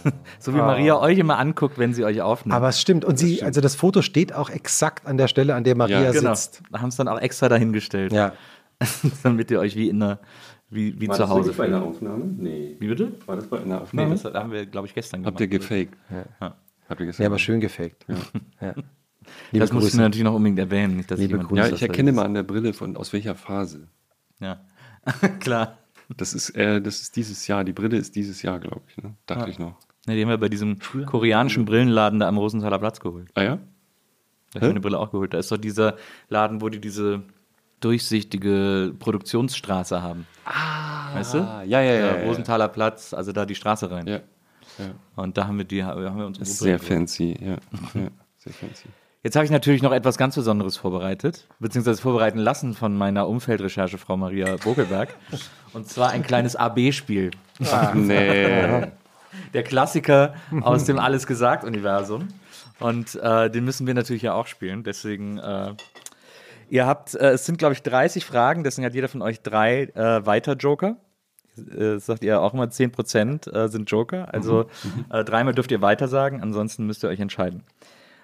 Snooze oder Aufstehen? Antworten Wer- wir wer abwechselnd? antwortet Ihr Oder? beide müsst, ihr müsst beide antworten. Also, Ihr habt, habt ihr das jemals, hattet ihr jemals zwei Gäste? Nee, ihr hattet Nee. immer nur einen Gast, ne? Aus Prinzip nicht bisher. nein. Ja. Also dann, äh, jetzt, dann müssen wir es jetzt. aber erinnerst du dich, das Känguru? Stimmt. Nee, also in der Känguru-Folge der hat gab's euch auch gefragt. hat er uns doch, war da nicht, hatten wir nicht Ja, ein hat er jetzt auch umgedreht, ja. Aber hat er euch abwechselnd gefragt, Känguru. oder? Ich meine, ich hab's vergessen. Ich hab's auch vergessen. Nee, es war irgendwie so, dass wir gleichzeitig antworten mussten. Okay, also pro Ich weiß probi- nicht mehr. probieren wir das jetzt auch. Also Snooze. Snooze oder Aufstehen? Aufstehen. Aufstehen. Achtsamkeit oder keine Zeit? Keine Zeit. Keine Zeit. Ja oder vielleicht? Ja. Ja, Teilen oder haben? teilen. Teilen. iOS oder Android? iOS. iOS. Eingeschweißte Biogurke oder Aubergine? Aubergine. Aubergine. Messi oder Kondo? Messi. Messi. Messi oder Ronaldo? Messi. Messi. TV oder Netflix? Netflix. Netflix. Luke oder Hahn? Luke. Hahn. Baerbock oder Merkel? Merkel. Merkel. Impfpflicht oder keine Impfpflicht? Weiter. Weiter. Monogam oder mir doch egal? Monogam. Monogam. Morgens joggen oder abends joggen? Morgens. Duschen oder baden? Duschen. Baden. Weiß oder rot? Weiß. Weiß. Weiß oder Rosé? Weiß. Rosi. Christoph oder Jochen? Jochen. Christoph. Bonsai von Maria pflegen lassen oder gar nicht pflegen lassen? Von Maria pflegen Weiter. lassen. Zwölf Minuten oder neun Stunden? Neun Stunden. Neun Stunden. Japan oder Costa Rica? Japan. Japan. Slack oder E-Mail? Slack. Korkenzieher oder Kellnerbesteck? Korkenzieher. Habt ihr Glück gehabt? Bestellen oder kochen? Bestellen. Kochen. Zoom oder Meetingraum? Zoom. Meetingraum. Zoom oder spazieren? Spazieren. Zoom oder Wohnzimmerstudio? Wohnzimmerstudio. Früh raus oder spät ins Bett? Früh raus. Früh raus. Und, Und spät, spät und ins spät Bett, ins Bett genau. eigentlich, Ja. oder? Eigentlich beides. Spät ins Nein, Bett und früh früh raus, früh raus. Ja, früh. Batterie oder Wasserstoff? Wasserstoff. Äh, Wasserstoff. Habe ich mittlerweile gelernt im Podcast. Und jetzt heute auch. Danke, Chris. heute keine ganz uninteressante Frage. Trump oder Putin? Habe ich bei Ian McEwan, äh, schaue ich mir die Antwort natürlich Ja, ab. aber es gibt ja eine. Ähm, also, also, Jetzt muss ich sagen Trump. ja. Nochmal extra. Nein, wir muss, man muss sagen, der, wann auch immer dieser Podcast kommt, wir haben gestern einen Putin-Gastbeitrag veröffentlicht. Ja. Auf online und bald auch, also morgen kommt der gedruckt. Äh, Trump. jetzt würde ich eben sagen Trump, weil Putin hatten wir ja schon. Meinst du, der ist in der Lage, einen längeren Artikel zu schreiben? Ja, ich weiß nicht, ob diese Artikel, wie viel davon aus Jemals der Leuten des jeweiligen Autos sind. Ähm, liebe Männer, das war ein riesengroßer Spaß. Ich fand es ein ganz wunderschönes Gespräch. Ähm, schön, dass wir alle in so einer ähnlichen Generation sind und diese äh, Erinnerungen alter Männer teilen konnten. Danke dafür. Wir können jetzt noch ein bisschen, wir haben noch ein bisschen was zu schnappern. Ihr könnt auch Ja. Madeleines noch mitnehmen. Ah. Äh, ich habe sogar extra noch Côte d'Or Schokolade Ja, besorgt. lieber, da gucke ich schon die ganze Zeit. Man muss mir mal Was kommen, willst, willst du die dunkle oder willst du die, Die helle äh, natürlich. Willst du die helle? Niemand will die dunkle Schokolade. Also man muss wirklich sagen, exzellentes Catering. ja. Ja, das das- Catering war super. Danke für die Einladung. Es ist Vielen Dank. schön, wieder mal in Ja. unserem Wohnzimmer zu sein. Ja, War, war schön mit dir. In dem du dich hier breit machst. Ne? Ja, das, äh, ich danke auch äh, sehr dafür, dass ich das hier nutzen durfte. ähm, Aber wir kommen jetzt bald wieder. Ne? Jetzt, Ja, ist- geht jetzt wieder los. Wieder hier. Hm, Nehmen auch so ein Stück weil wir vor. Ort produziert. Vielen Dank an Lisa, die hat heute produziert. Danke, Lisa. Danke, Lisa. Und ähm, ja. Sehr Also, sollen wir Maria noch mal reinholen? Ja, bitte. will Maria Unbedingt. Ich guck mal. Warte mal. Ist sie denn da noch? Ist ja nebenan, ich hol sie mal schnell. Maria! Wo bist du? Du musst zum ein Abschluss. Du musst zum Abschluss noch mal reinkommen. Wir haben- sind gerade das AB-Spiel durchgegangen. Die echte Maria aus ist deiner da. Feder stammt. Wir haben ja die ganze Zeit dein Foto, äh, denn, also Ja. an der Stelle, wo du normalerweise sitzt, mal dein Bild angeschaut. Ja. Ähm, Hattet ihr Spaß? Ja, Ja, sehr. Ja, ich hätte nie damit gerechnet, worüber wir alles geredet haben. Das spricht sehr für das Gespräch. ja ich habe auch ein bisschen Angst, aber wir können da ja nochmal alles freigeben. Ne? Also vor allem, also sorry, aber also eine Sache muss raus, dass Jochen und ich uns beim BND kennengelernt haben. ja. Das, ähm, Das müssen so wir bei- natürlich rausschneiden. Wie lange war, wie lang laufen wir eigentlich? Das fragen wir uns immer, wie lange sind wir denn schon? Das war nach ähm, ungefähr anderthalb Stunden. Also nach zehn Stelle. Minuten, zehn Minuten ungefähr. Mhm, Das, ähm, das muss raus. Ja. Das muss raus. Alles andere kann drin bleiben. Freust du dich wieder hier mit Walder und Stettler zu sitzen? Ah, noch tue ich es ja nicht. Das ist ja für mich jetzt quasi so ein bisschen der Aperitif. Ja. Ah, ist die Aber wenn du richtige so Antwort. siehst, wenn so richtige Antwort. Wenn du sie wieder so vor der Wand des Studios siehst und so, da kommen da wieder Gefühle auf. Immer, wenn ich die beiden sehe. Ja. Same, same. Ja, wir müssen bald wieder hier aufnehmen. Ich glaube, ja. Nächste Folge, könnte sein, ich glaube, ne? in vier Wochen seid ihr hier. Ja. Ja. Ja. Aber psst. Ja. Und dann kommen die ganz großen Gefühle. Heute bin ich noch. Heute ist es noch Vorsicht. ich das vorsichtige Gefühl. Dann äh, vielen Dank, Maria. Und äh, danke, dass du da warst. Ja, ganz lieb von dir. Danke, dass ihr da wart. Und äh, vielen Dank fürs Zuhören. Bis zum nächsten Mal hier bei der Nils Bokeberg Erfahrung. Bis dahin, macht's gut. Tschüss.